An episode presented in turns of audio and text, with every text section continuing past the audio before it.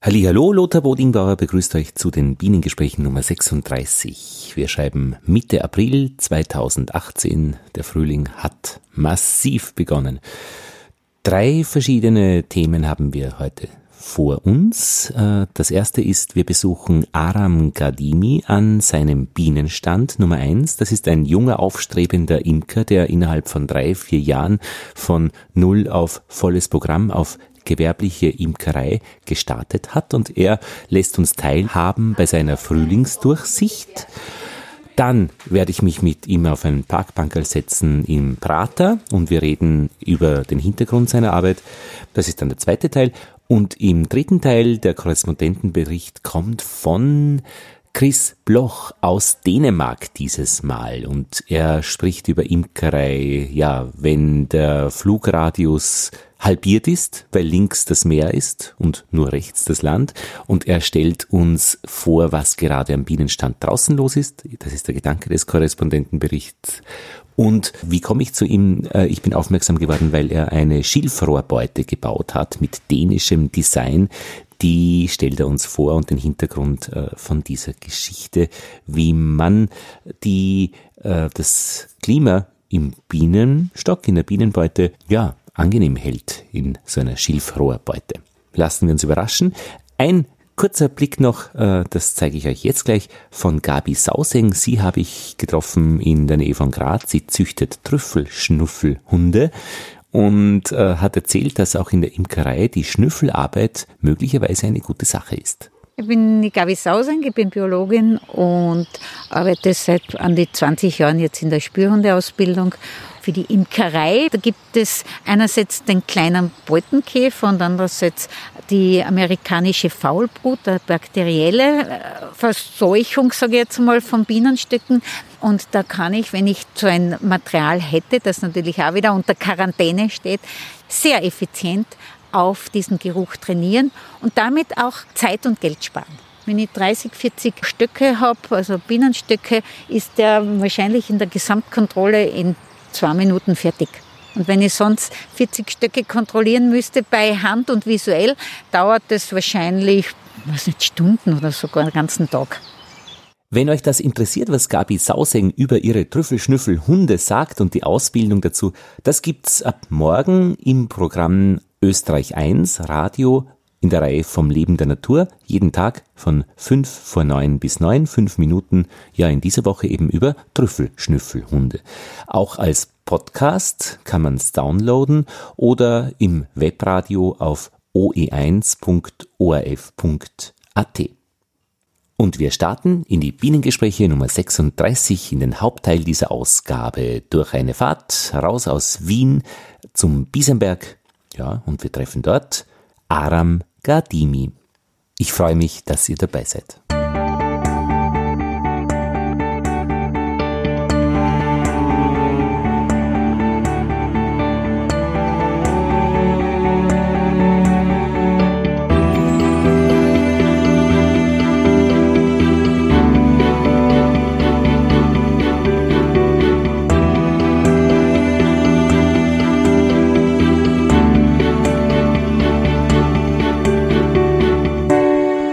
Ist ein bisschen im Verzug. In Verzug, weil es so äh, spät ist heute und wir heute eigentlich alle Bienen gemacht haben. Genau. Alle Bienen wollten wir machen. Und jetzt sind wir da am letzten Stand. Bienengespräche Nummer 36 am letzten Stand. Von Aram Gadimi, genau. Der T-Shirt-Imker von Biesenberg hat einmal eine Floridsdorfer Regionalzeitung geschrieben. Und es ist heute fast wieder T-Shirt-Wetter. Mhm. Äh, die Stiche haben sich auch in Grenzen gehalten. Ich habe relativ sanftmütige Bienen, obwohl ich mir das nie ausgesucht habe. Das ist, wenn man heutzutage Belegstellenköniginnen kauft, dann sind die meistens auf Sanftmut ähm, gedrillt. So als Default-Wert. Als Default-Wert und da korrespondiert natürlich immer ein bisschen äh, das Putzverhalten. Das heißt, man geht eigentlich einen Kompromiss ein, man hat dann putzfaulere Bienen. Jetzt mhm. machen wir da auf dem Stand am Feigelberg das erste Volk auf. Die habe ich letztes Jahr umgeweiselt. Die haben ein, eine Waterkönigin bekommen. Also da kann ich jetzt schon sagen, passt alles. Der sitzt ähm, zumindest auf, also Flachzage sitzt auf, kann man sagen, sieben, acht Rameln auf den ersten Blick. Da auf der Seite erste Wabe rausgezogen, Pollenbrett. Also ist ein, ein schönes Volk. Wir machen jetzt heute die Frühjahrsrevision, das ist sehr spät im Jahr. Die Freunde, die heute dabei sind, der Markus und die Iris, habe ich, die habe ich eigentlich über das Bienenhobby kennengelernt. Also da sieht man eh, wenn, wenn einer so ausschaut, eine, eine, wenn die dritte Wabe da irgendwie schon eine, eine volle Brutwabe ist, Bienen mit Pollenhöschen, also dem geht's gut, da braucht man eigentlich gar nichts machen. Drohnen auch schon ein bisschen sichtbar, Drohnenbrut. Drohnenbrut auch schon ein bisschen sichtbar. Das ist dieses Jahr, finde ich, irgendwie ein atypisches Jahr. Es war sehr, sehr lange kalt. Jetzt haben wir gerade mal zwei Wochen warm. Und wie man da sieht am Stand, äh, es ist alles in, in Blüte. Wir haben es vorher gesehen, punktuell schon Kirsche, der Raps geht auf, es ist dieses Jahr alles gleichzeitig. Ja, ich sage einfach einmal, wo wir sind für diese Bienengespräche. In der Nähe von Wien, wenn man mit der Schnellbahn ein paar Stationen rausfährt, da gibt es einen Berg, wo die Donau auf, durchgeht zwischen Biesenberg und Kahlenberg und genau. dann Wien erreicht. Und das ist ein bisschen so an den Hängen, es ist Wein hier, also ein mildes Klima. Und Aram hat uns eingeladen, einfach dabei zu sein äh, beim zweiten Teil seiner Frühjahrsdurchsicht. Wir sind eben da jetzt wirklich, wie du da schon beschrieben hast, am Hang heroben. Und du lässt uns jetzt im ersten Teil dieser Bienengespräche einfach ein bisschen teilhaben. Du erzählst, ähm, ich halte mich ein bisschen zurück und wir haben die Gelegenheit einfach einen Schauen, Denken, Beschreiben zuzuhören. Aram deutet mit dem Daumen nach oben, das schaut gut aus. Ja, das schaut gut aus, genau. Warum schaut es denn gut aus? Warum schaut es gut aus? Bei der Flachzage ist es so, dass man eigentlich mit der Kirsche einen Zagenwechsel macht. Man gibt den Bienen Raum und schaut, dass man nach oben hin ähm, erweitert. Äh, jetzt sind, also man vertauscht sozusagen die Zagen. Genau. Und mit der äh, Kirsche ist, weil jetzt wirklich die Kirsche blüht. Die Kirsche. Naja, ich sage ja, dieses Jahr ist ein atypisches Jahr. Äh, und wir sehen da auch, die Bienen besetzen zwar den unteren Raum schon, aber normalerweise, also letztes Jahr waren wir in der Entwicklung schon viel weiter um die Jahreszeit. Dieses Jahr äh, schaue ich echt, also wenn ich einen habe, der in den unteren Raum schon brütet, also wenn, man, wenn der oben voll besetzt ist und unten Stifte ansetzt, ähm, da zum Beispiel sehen wir jetzt im unteren Raum ein Pollenbrett, äh, dann äh, mache ich einen Zagenwechsel. Und äh, letztes Jahr um, um die Zeit, sage ich mal, war das alles schon möglich. Dieses Jahr habe ich fast das Gefühl, muss ich noch eine Woche oder so warten. Und ich weiß eben nicht, jetzt, äh, wenn der Raps aufgeht, wenn alles gleichzeitig ist, mhm kann es sein, sein ähm, dass wir Honigräume auch schon gleich aufsetzen müssen. Ich habe nicht, wir sind ja hierher spaziert von der Schnellbahn und wir haben wirklich viele verschiedene Dinge schon blühen gesehen und ebenso alles gleichzeitig-artig. Also ähm, da, da, das geht so schnell, dass das Volk, Volk kaum hinterherkommt. Und ich habe nachgedacht und mir gedacht, ich muss dich fragen, äh, wann setzt du die Honigräume auf? Ich, ich, richte mich normalerweise eben äh, nach der Tracht, nach dem Gefühl, das ich habe. Ich bin auch noch nicht so lange dabei. Wie lang? Ich bin nicht 20 Jahre Imker. Ich ja, mache ja. das jetzt schon ähm, gute drei, vier Jahre. Was, was ist 20 Jahre im Moment? Na, ich bin nicht 20 Ach Jahre so, nicht. Imker, ich mache es gute drei, vier Jahre mhm. und bin sehr schnell gewachsen, habe mhm. von Anfang an ähm, den Bio-Anspruch gehabt. Ja eigentlich darüber hinaus, ich, ich wollte es äh, quasi in die, in die Demeter-Richtung weiterentwickeln. Das ist aber ein längerer Schritt. Also da, das, das ist auch kostenintensiv und man muss sich halt fragen, ob sich das auszahlt. Und jetzt bist du bei 50 Völkern und brauchst schon eine gewisse jetzt Effizienz. Bin ich bei auch. 50 Völkern ungefähr äh, und bin ähm, eingetragener Landwirt und versucht da diesen landwirtschaftlichen Betrieb vom Nebenerwerb zu einem Vollerwerb auszubauen. Die Iris hat jetzt gerade äh, mit einem, mit einem äh, Stofftuch über die Rähmchenoberseiten sanft gewischt. Die Iris benutzt ein, ein Nelkentuch, genau. Ich habe früher eigentlich den, den Smoker ein bisschen verweigert äh, und habe nur Nelkentuch und Wasser benutzt, weil das die Bienen quasi äh, ein bisschen, bisschen weniger aufregt, sage ich mal. Der, der, Smoker, also auf den Smoker, da bin ich auf den Geschmack gekommen letztes Jahr. Weil der Rauch so gut riecht. Ja, genau, weil der Rauch so gut riecht, haben wir uns alle gemeinsam eingeraucht, ich und die Bienen. äh, bei Schlechtwetter ist der Smoker, wenn man alleine ist, manchmal eine große Hilfe. Also, du hast jetzt. Ich, ähm, ja, beim, beim, Zusammenbauen von dieser Beute habt ihr dann oben noch eine Leerzage raufgegeben. Genau, Was hat denn die für. Ach, die, die ist jetzt aber über dem Deckel drauf. Das war eine Flachzage, die als äh, Futtereinheit, als Behandlungseinheit gedient hat, mhm. die ich jetzt an dem Stand nicht ähm, entfernt ja. habe. Mit der werde ich dann gleich erweitern. Also ich genau. fahre dann nur die Rähmchen her und erweitere hier. Also auch das Volk Nummer 2 sieht toll aus. Also wir sind da auch auf einer sehr geschützten Fläche. Es ist ein, ein wunderschöner Garten mit Blütenvielfalt rundherum. Äh, das Grundstück daneben ist verwildert, da ist nichts. Mhm. Hinter uns die, der Bauwagen ist ein Traum für jeden Aussteiger. Das Glashaus hier. Aus, ja, wunderschön. Also äh, Glashaus aus alten Fenstern, das ist alles äh, traumhaft. Also der Freund, auf dessen Grundstück ich das da mache, ist auch so ein bisschen wie ich, ein, ein vielleicht ein, ein Träumer, so eher Hippie-Schiene, Aussteiger, mhm. wie auch immer. Und äh, ja, wir versuchen da irgendwie was Nettes auf die Beine zu stellen. Also die, seine es sind hier drei, vier, fünf, sechs, sieben, acht, neun, zehn Beuten. Ähm, Im Prinzip, was ist also zusammengeschraubt aus äh, Bauholz oder? Wie sagt man? Dieses das ist in dem Fall eine Dreischichtplatte. Ja, und was ist das für eine Größe? Oder für, für ähm, man fragt ja immer dann, was ist das für, eine, für ein Maß? Flachzagen. Also Flachzagen. ich, ich imkere Flachzagen, Zander und Vollzagen, Zander. Ja, ja. Okay. Vollzagen, das sind die, die, die wo du einen Brotraum hast praktisch, einen großen. Genau. Mhm. Also wir haben uns drüben jetzt äh, getroffen am, am, Hauptstand. Da stehen ungefähr jetzt so 35 Völker. Ja. Und da ist, war ursprünglich die Hälfte, jetzt ungefähr ein Drittel auf Normalmaßzagen. Mhm.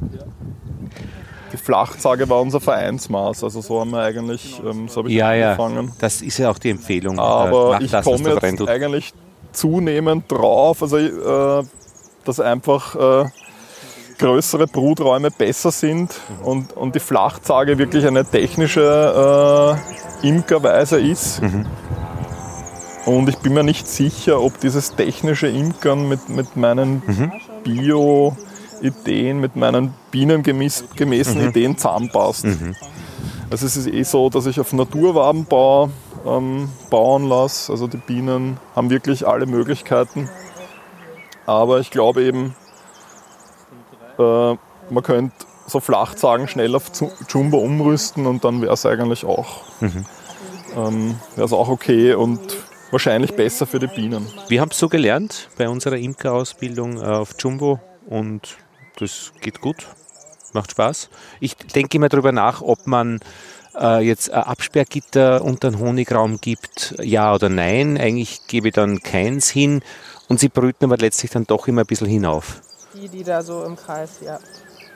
Königin ah, ja. ist da? Die Königin. Ja. Königin ist das da. Ich ja fragen, schaut sie eigentlich nach der Königin extra oder passt schon, wenn sie brüt, wenn man beim Brut sichtbar ist, dann. Mir reicht das, wenn gut. ich Stifte sehe ja. und also wenn ich das Volk öffne, kriege ich ja meistens schon ein Gefühl dafür, was da drinnen passiert. Ja, wenn ich jetzt sehe, das ist eine, eine kompakte Einheit, die gruppieren sich da um ein Brutnest, da ist eine Harmonie drinnen, dann ähm, brauche ich eigentlich nichts machen. Ich kontrolliere dann auf Stifte und dann war es das. Und zeichnen extra, ähm, dass du weißt, wo sie ist, wenn du es einmal suchst. Weil jetzt geht es gut, habe ich bemerkt. Wenn es eine äh, Belegstellenkönigin ist, dann ist sie gezeichnet. Ah, ja. Also ich, die, meine Kunden, die bei mir Bienen kaufen, die wollen auch ähm, gezeichnete Königinnen. Ja.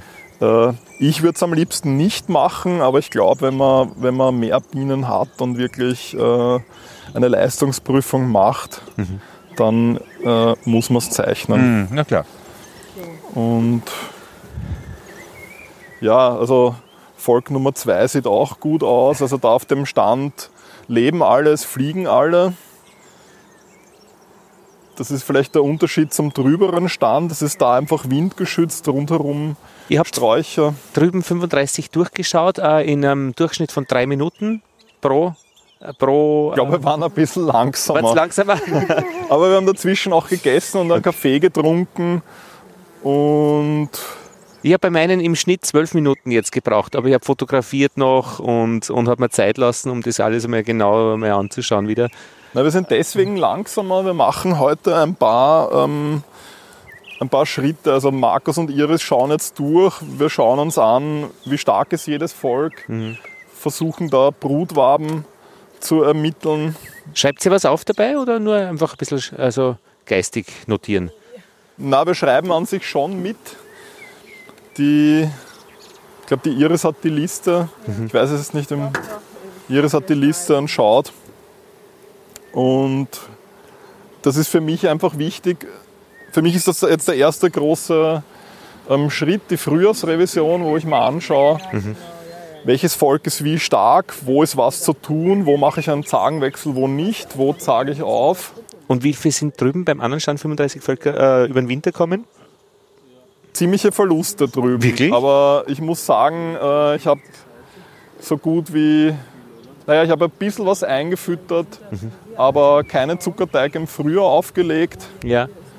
Und äh, na, nachdem ich viel verkauft habe, habe ich eine negative Selektion gehabt. Das heißt, ich habe meine stärksten verkauft und versucht, äh, mit den schwächeren Ablegern ähm, sozusagen durch den Winter zu kommen. Das ist immer ein bisschen ein Risiko. Mhm. In meinem Fall gehen einem da ungefähr ein Drittel der Bienen. Ein Drittel. Und das hast du dann sofort bemerkt beim Aufmachen, da war dann äh, nichts. Ich sehe meistens schon, wenn nichts fliegt. Ja. Ich schaue dann rein. Äh, ein, zwei ähm, Fehlverdachte waren dabei, da hat Ja. man noch was gelebt. Aber bei mir ist es dann auch so, äh, ich bin mittlerweile äh, so weit gekommen, dass ich Schwache auch auflöse. ja. Das heißt- Aktiv auflösen. Naja, abkehren und die Beute verschließen, die Ja. betteln sich dann woanders ein. Ja, okay. Und das haben wir in dem Fall auch ähm, bei zwei gemacht. Mhm. Und ja, ich weiß nicht, wie's, ich gehe jetzt da mal zu Markus und zu Iris. Wie Ja. schaut es bei euch aus? Naja, in der unteren Tage ist jetzt noch keine Brut, wie bei den anderen auch nicht, aber ja. In der oberen ist halt schon Im, ziemlich viel in der oberen ist es schon sehr voll. Da ist schon. Also genau, das wäre so ein klassischer Kandidat für einen. Zagenwechsel. Ja, aber Also- da ist jetzt noch keine Brut unten in der Tage. Genau, unten kein Bruteinschlag. Das wird in einer Woche wahrscheinlich anders sein. Wenn dann in der oberen Zage kein Platz ist, gehen die Bienen nach unten und wenn dann unten zwei Rähmchen ähm, angebrütet sind, dann macht man einen Zagenwechsel. Und das ist bei dem Volk eigentlich schon fast so weit. Also ja, fast, aber nicht ganz. da haben wir jetzt, Sollen wir eigentlich da So. Propolisgitter jetzt schon auflegen oder noch nicht? ja, das können wir machen. Wir hören einfach ein bisschen zu. Also Propolis-Gitter, auch ein, ein Fall für die Zeit. Dieses Jahr ist wirklich alles gleichzeitig. Also äh, es gibt einen äh, Fachmann, den Dr. Stangazio in Deutschland. Das ist der, der Präsident der Apitherapiegesellschaft in Deutschland. Und der empfiehlt, Propolis-Gitter im Frühjahr aufzulegen. So ab einer Temperatur von 23 Grad. Und Iris und Markus machen das jetzt schon. Die, die machen da oben die Rähmchen ein bisschen frei. Die Gitter haben wir vorgeschnitten. Die werden jetzt da aufgelegt. Ähm, man äh, macht dann kleine Ästchen oder Streichhölzer hinein, damit es einen leichten Durchzug gibt. Durchzug mögen die Bienen nicht und ähm, beginnen dann ähm, dieses Gitter zu verkitten. Ah, genau. Okay. Und das ist deswegen im Frühjahr gut, weil jetzt, wenn man sich anschaut, die Bäume ähm, haben jetzt äh, eben diese Schutzschicht auf ihren Knospen drauf, die Bienen tragen das ab und das ist die frische Propolis. Und das ist genau die Qualität, die wir wollen. Ja. Weil wenn man das am Ende vom Jahr macht, dann äh, sieht die Propolis auch anders aus. Und Ja. Man, man kann sich das jetzt anschauen. Die Rameln sind verpickt. Äh, Man sieht diese frische Propolis schon und wenn man das am Ende des Jahres macht, hat man ein braunes Etwas. Das riecht zwar auch gut, es ist ein bisschen fester, aber von der Wirksamkeit her ist die frische Propolis am besten. Und da kann man diese Gitter dann äh, wöchentlich oder alle zwei Wochen tauschen. Je Und ist- nachdem. Ist das so einfach äh, so ein, ein Add-on, dass man das oben drauf gibt, dann hat man zum Honig auch noch Propolis? Oder schwächt das eigentlich letztlich den Honigertrag oder die, das Nein, Volk? ich glaube, auf oder? den Honigertrag hat es gar keinen Einfluss. Im Gegenteil, ich glaube sogar, die Völker sind gesünder. Äh, manche lassen das Propolisgitter ganzjährig drauf. Ja, Das ähm, kann, kann auch gut sein. Nur in meinem Fall, äh, ich will dann wirklich ähm, die beste Propolis-Qualität haben und dann kommt da nächste, übernächste Woche noch ein Gitter drauf. Ein neues. Auf das äh, Best Das alte weg, ein, Ah. ein neues hin. Man kann diese Gitter dann einfrieren, aufheben. ja. Und im Winter, wenn es dann kalt ist, abbrebeln, im Freien zum Beispiel, wenn man sich jetzt, äh, also die, die, die Propolis, wenn sie warm wird, wird sehr schnell wieder klebrig, dann ist es schwierig, das runterzubekommen und deswegen macht man das recht kommod im Winter. Genau.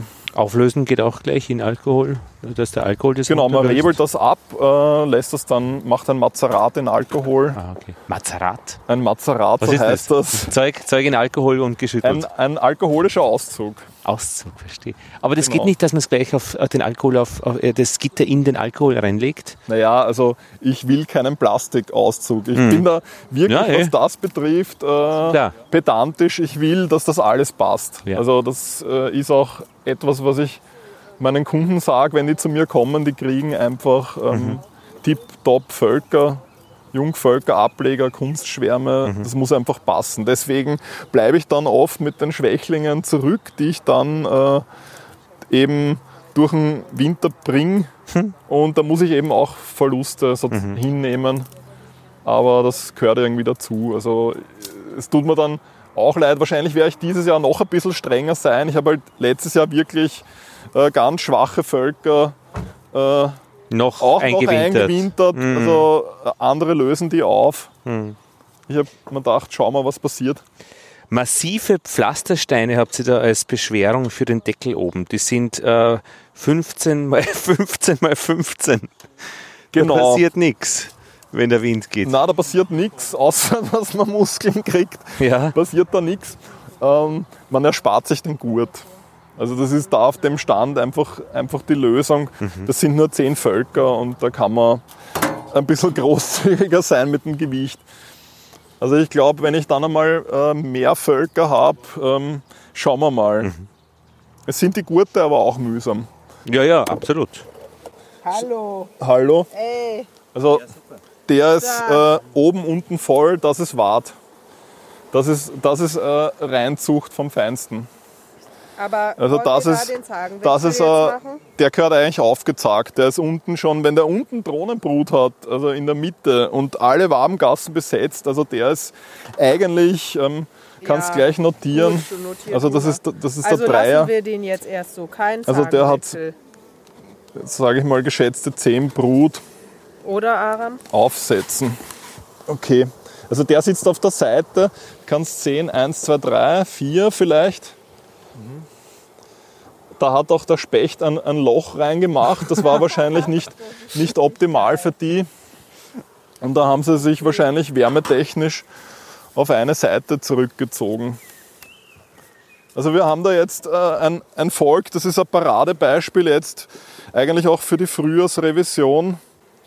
Und da ist jetzt die Idee, dass man, wenn man jetzt auf einer Seite ist, kann er sich nur in eine, in eine Richtung entwickeln. Ja. Und das ist auch wieder technisches Imkern, aber in dem Fall äh, etwas für die Biene, auf der Seite der Biene. Also Zentrieren ist in dem Fall nicht schlecht, muss nicht in jedem Fall gut sein. Wenn du ein schwaches Volk hast, kannst du es auch auf einer Seite lassen, Sheet dran zum Beispiel. Ja. Da geht es um den Wärmehaushalt. Aber wenn wir uns das anschauen, dieses Volk, äh, das ist so kräftig, also das, äh, der würde wahrscheinlich mit offenem Dach auch weitermachen. Außerdem sind die Bienen dann nur behindert. Dadurch, dass sie halt auf einer Seite Und da sehen wir eh, also da haben wir eine, eine super Wabe, also die, die, eine Flachzagenwabe, die ja, drei Viertel Pollenbrett ist. Also das ist, wenn ich sowas sehe, kann ich schon einschätzen, so ein Pollenbrett soll einmal viel Brut versorgen. Und wenn wir da weiter schauen, die nächste Wabe, sehen wir ein Brutnest äh, im zweiten, dritten, na, im zweiten Stadion. Das heißt, alles, was da jetzt bestiftet ist, Rundmader ist, das wird in ein paar Tagen verdeckelt sein. Zum Futterkranz nach, nach hinten wird sich dieses Brutnest ausdehnen und wenn wir da reinschauen, äh, Brutnest auf zwei Ebenen. Ich kann da die Hand drüber halten, das ist wie eine kleine Heizung. Das ist super. Also da schauen wir wirklich nur, dass wir den Bienen ein bisschen einen, einen Platz schaffen. Drüben haben wir Futterwaben auch angeritzt. Das, das reizt die Bienen ein bisschen, das hilft ein bisschen, den, den Bruteinschlag äh, zu erhöhen, weil sie das, die tragen dann das äh, Futter, den Futterspeck, der am Rand ist, um. Um das Brutnest äh, wird das dann eingelagert und das ist äh, jetzt um die Jahreszeit einfach optimal. Wir haben zwar schon kräftig Tracht, aber das wäre für mich so ein, was man mit dem Winterfutter machen kann. Also die schauen aus äh, wie manche andere äh, ja, Bienenstöcke im Sommer oder so. Also das ist, ich bin da wirklich verwundert. Also es ist, ist immer noch möglich, ja. dass eine Frostperiode kommt und ein sehr intelligenter Mensch, der Albert Schittenhelm, also ein großer, äh, ja, ein, großer Meister, ein großer Meister der Bienen, hat einmal gesagt, äh, die Biene soll aus dem Vollen schöpfen und das sehe ich auch so. Also ich mache keinen Schritt, der überflüssig ist. Ich versuche da jetzt nichts rauszunehmen, reinzugeben. Ich versuche eher äh, das zu unterstützen, was die Bienen gerade machen wollen. Mhm. Und ich glaube, äh, je genauer man beobachtet, je mehr Zeit man sich mit dem Ganzen lasst, umso mehr versteht man, was da gerade passiert. Mhm. Und das ist halt äh, zum Teil dann eben der, der Unterschied. Also das technische Imkern ist dann oft so, dass man eine Maßnahme setzt, die halt technisch ähm, gerade äh, angesagt ist, die vielleicht in irgendeinem Kalender steht, in einem Bienenbuch, aber das muss nicht immer das sein, was die Bienen gerade brauchen. Und das ist für mich äh, kontraproduktiv. Ich will, also ich kann da nichts erzwingen, ich kann nur schauen, dass ich das, was da drinnen passiert, möglichst fördere. Und äh, ich habe mir sehr, sehr lange Zeit gelassen mit dieser Frühjahrsrevision. Ganz einfach, weil ich das Gefühl hatte, dass es einfach von den Temperaturen dieses Jahr nicht gepasst hat und dann reiße ich auch nicht auf. Also manche haben da im März schon herumgefuhrwerkt, äh, einen Teig drauf im Jänner, reizen, äh, schauen, äh, das ändern. Äh, so sehe ich es nicht. Also ich versuche das äh, bienengemäß zu machen. Ja, jetzt sind wir da schon bei ja, Volk 5 angelangt. Schon fast fertig da am Stand. Deckel geht kaum runter. Da auch ein, ein Blick von oben rein. Schaut wieder ganz gut aus. Wenn ich mir da jetzt den Deckel anschaue, sehe ich die frische Propolis, die da so richtig wie ein Kaugummi äh, dran biegt. Das ist jetzt genau das, was ich ernten möchte. Und das mache ich auch nicht ewig. Also ich schaue echt, dass ich da so das, das frische äh, Kitharz der Bienen erwische. Mhm. Und dann, wenn es in Richtung Massentracht geht, wenn jetzt der Raps aufgeht, also drüben hat er schon Blüten angesetzt, da im Tal da hinterm Biesamberg, dann äh, ist es auch nicht mehr so wirklich äh, die, die, Zeit, weil dann äh, sind die Bienen mit was anderem beschäftigt. Und dann kann es auch passieren, dass diese Propolis-Gitter schnell äh, mit Wachs zu sind. Oder dass dann mehr Wachs am Propolis-Gitter ist. Also ich versuche da jetzt noch diese eine Woche zu gewinnen, schauen wir dann, wie es weitergeht. Ich bin, also Propolis, das mache ich auch noch nicht so lange.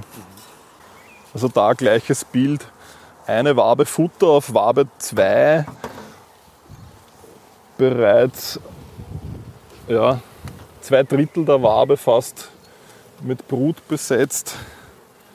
Brut in allen Stadien, Rundmaden, Stifte, Pollen am Brutnest, emsige Bienen, die da alles versorgen, sanftmütig, keine hat mich gestochen, auch da nicht. Ähm, also hier, hier vorne, Propolis vom Feinsten. Da, es ist aber da jetzt, also wenn ich mir das anschaue, das ist da schon ein bisschen, bisschen fester, das ist alte Propolis, Ja. neue Propolis, so ein bisschen aufgearbeitet. Das war bei vier. Und die neue Propolis, die frische Propolis, die wir jetzt ernten, die ist dann ohne Ameisensäure, ohne Oxalsäure. Also die ist sozusagen wirklich ähm, so, wie sie aus der Natur kommt. Und das wäre jetzt, wenn du, wenn du könntest äh, dann äh, das Propolis-Gitter ganzjährig drauflassen, dann machst du dazwischen äh, eine Behandlung, aber irgendwas dampft immer aus. Also das ist dann einfach nicht optimal. Wie viel Brutwaben waren beim vierten? Volk Nummer 4 würde ich auch so sagen, so Acht wie oder das jetzt. zehn? 8 oder 10, ja, war ein bisschen stärker als der. Ach so, na der ist ja jetzt noch nicht zum Aufsetzen.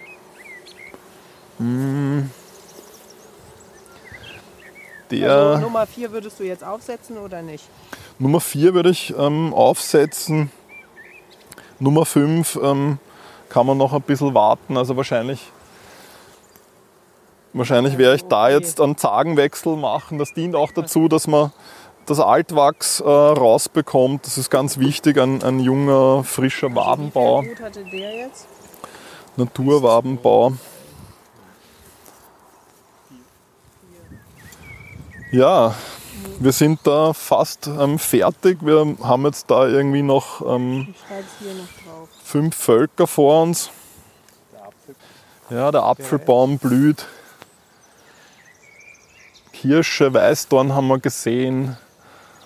Ähm, dann, also, also wir sind da auf dem Grundstück von einem Freund und der äh, arbeitet eigentlich ähm, in seinem Erwerbsberuf als äh, also Behindertenbetreuer, also Betreuer von Menschen mit Behinderungen und hat hier so seinen kleinen ähm, Traum vom Aussteigergarten verwirklicht. Wahnsinn. Und irgendwie hat das zusammengepasst. Er hat ähm, Bienen gebraucht. Das ist zwar jetzt nicht der optimale Stand wahrscheinlich für einen Erwerbsimker, aber man kommt. Ähm, Also was ist da das? naja, es ist halt einfach äh, ja, irgendwie kleinteilig. Ich muss mit dem, mit dem Auto da irgendwie durch eine enge Zufahrt reinfahren und man kann da halt nicht ewig viel Völker aufstellen. Also wahrscheinlich würde ein klassischer Erwerbsimker nicht dahergehen. In, in meinem Fall, also ich komme jetzt zunehmend drauf, kleinere Stände, dafür mehr Stände und wirklich schauen, dass die Biene aus dem Vollen schöpft und echt im Nahbereich der, der Bienen Pollenversorgung alles gegeben ist. Es gibt da oben auf der Fläche ein Stück weiter rauf einen äh, Naturteich es, mit einem kleinen Saunahütchen. Es gibt irgendwie ja, genug Wasser.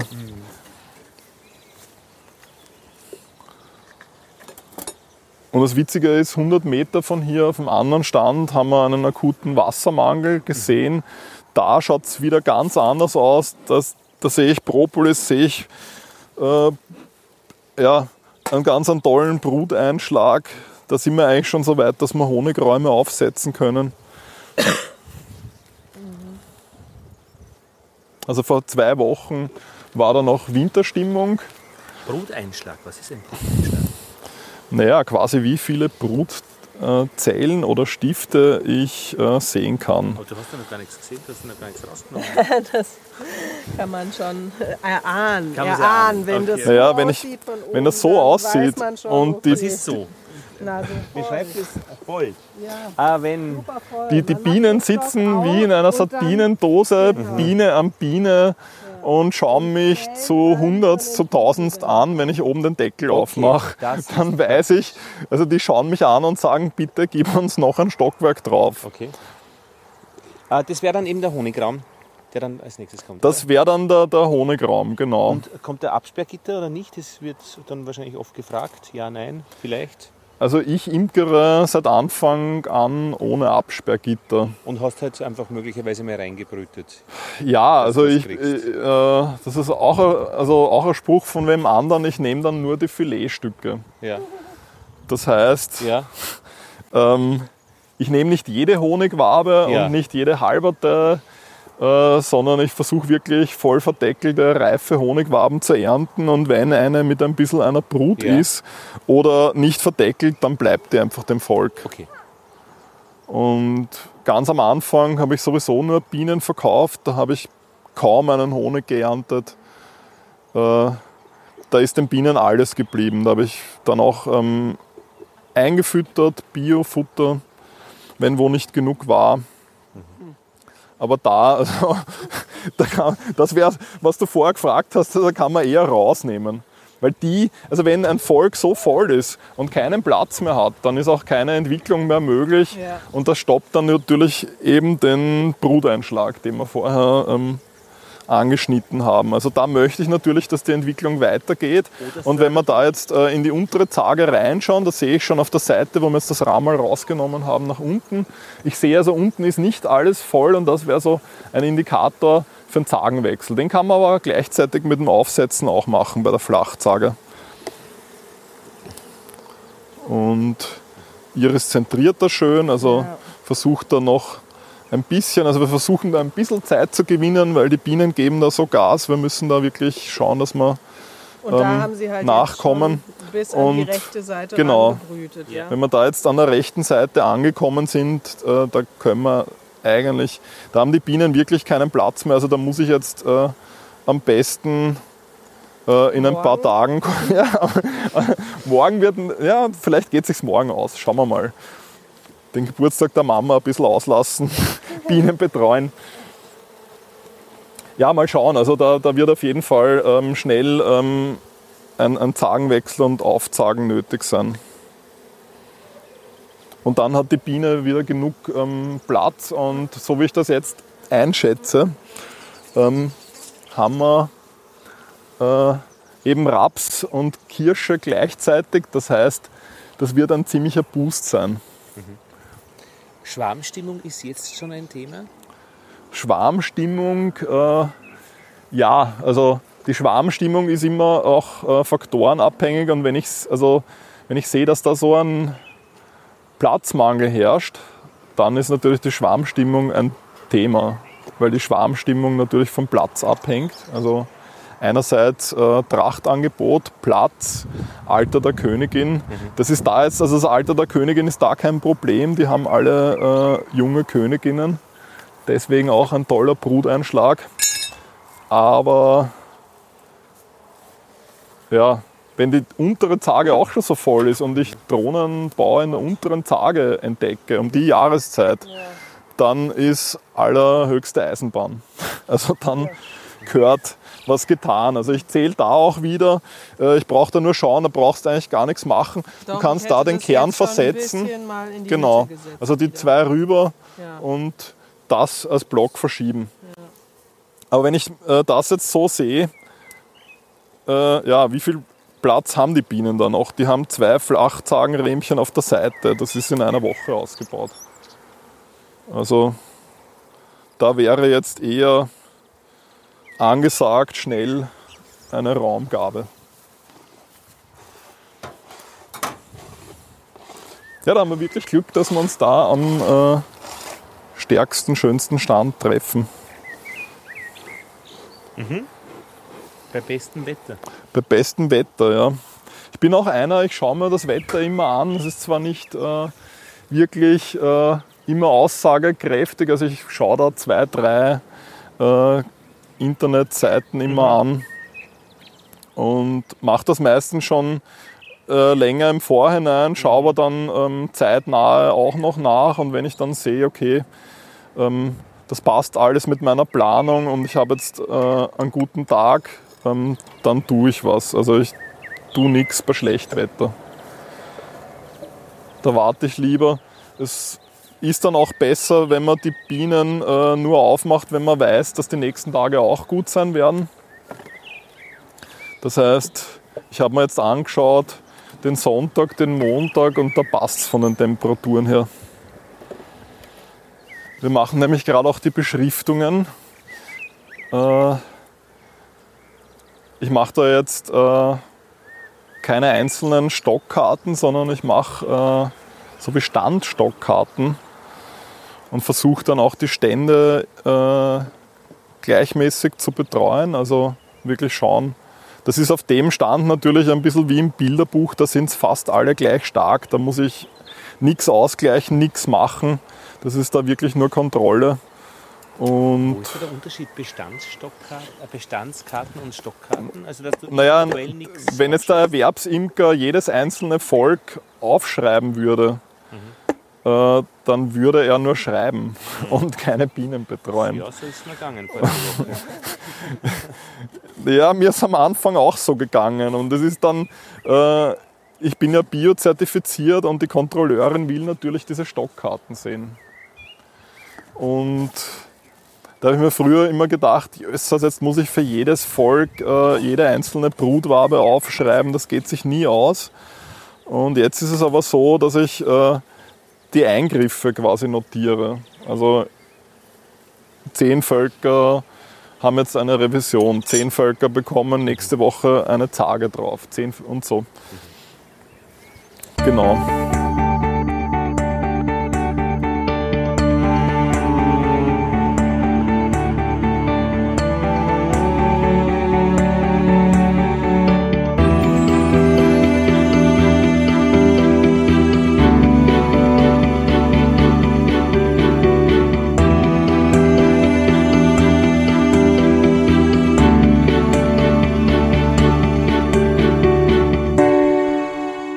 Aram, Hintergrund. Wir haben dich jetzt am Bienenstand gehört. Das war gestern. Wir sitzen jetzt am Vormittag, am nächsten Tag. Heute ist der 15. April, Sonntag. Alles läuft, alles flaniert im Wiener Prater. Wir sitzen am Bankerl. Hintergrund zu dir. Ja, der Hintergrund zu mir ist fast so grün wie die Blätter da.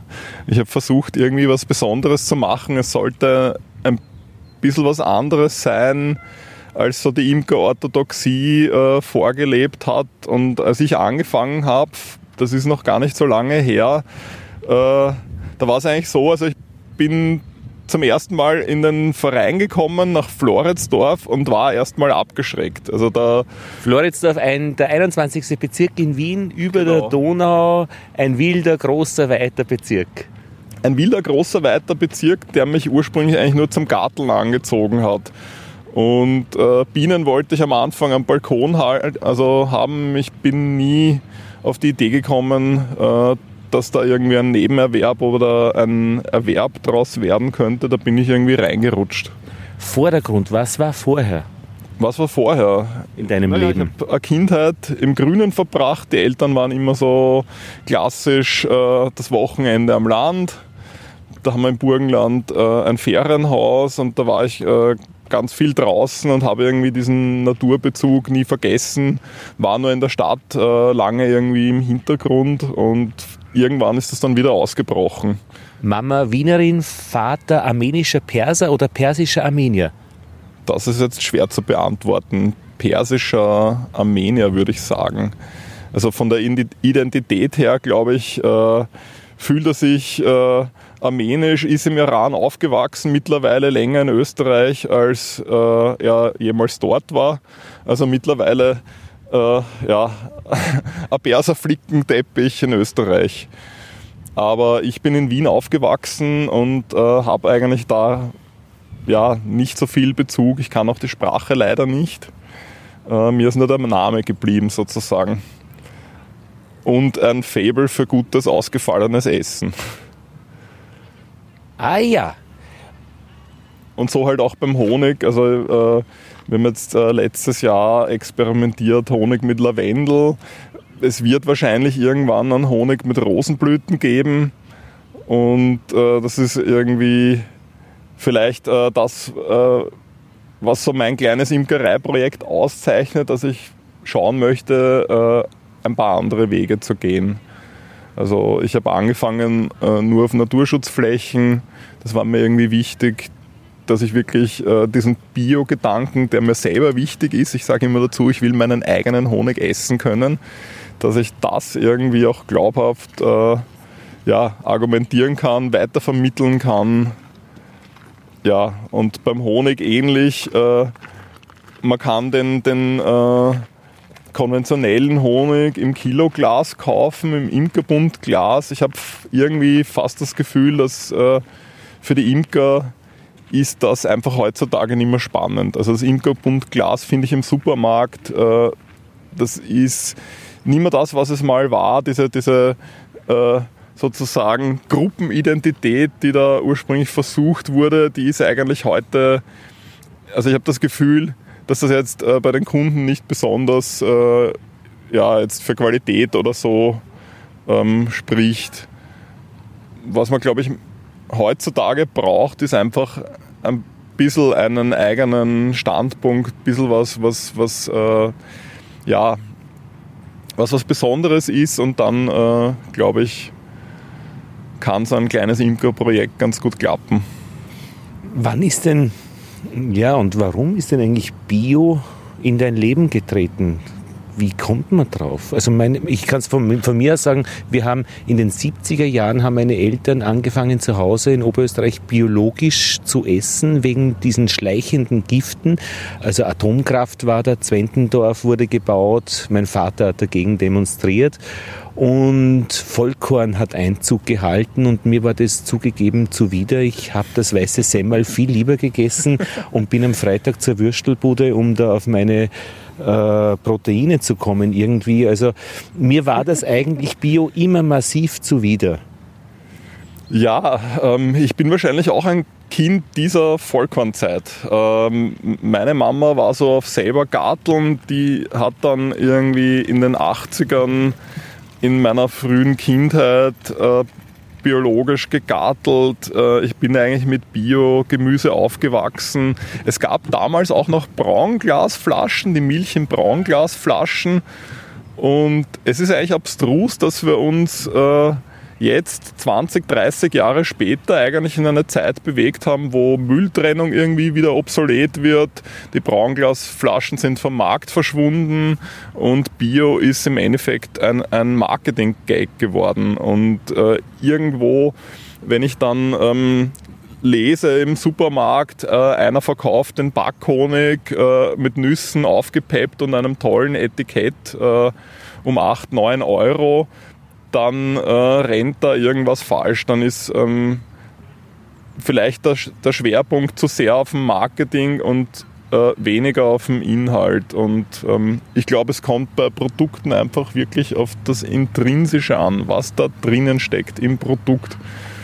Und ich müsste es jetzt nicht unbedingt Bio bezeichnen, aber ich möchte einfach äh, da irgendwie auch äh, diesen Bioprozess ein bisschen antreiben und vielleicht äh, auch eher vernetzt sein mit Leuten, die ähnlich denken wie ich. Dieses, das habe ich schon jetzt öfters kennengelernt, dieses Bio auf gedanklich heißt nämlich, äh, dass das Netzwerk gepflegt wird, Informationsweitergabe, Austausch, auch da gibt es einen Bio-Gütesiegel.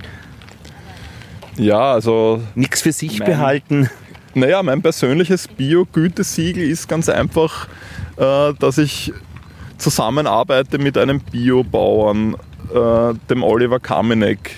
Die haben den ersten Vollbauernhof in Wien wieder eröffnet. Das rennt jetzt ein paar Jahre. Da ist ein Netzwerk an Leuten dran. Was heißt Vollbauernhof? Äh, Kuh, äh, Heu, Bauern, äh, nein, ein, Karotten? Bauernhof, wo die Bauersleute davon leben. Mhm. Und das war in Wien lange Zeit nicht so. Es gab verschiedene Gärtnereien und so.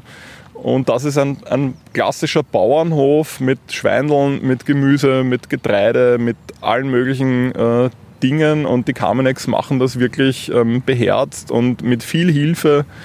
Also heut, was vielleicht heutzutage anders ist, sind eben diese Netzwerke. Es gibt dort äh, freiwillige Hilfskräfte. Ich bin auch so eine freiwillige Hilfskraft und im Austausch entsteht was. Wo hast du den Oliver kennengelernt? Naja, der Oliver äh, ist sozusagen ja, ein auf dem Weg äh, aufgetaucht, als ich äh, nach einem verrückten Mensch gesucht habe, der äh, eine irgendwo eine Fläche hat, eine Naturschutzfläche, die er mir zur Verfügung stellen würde für Bienen. Warum verrückt?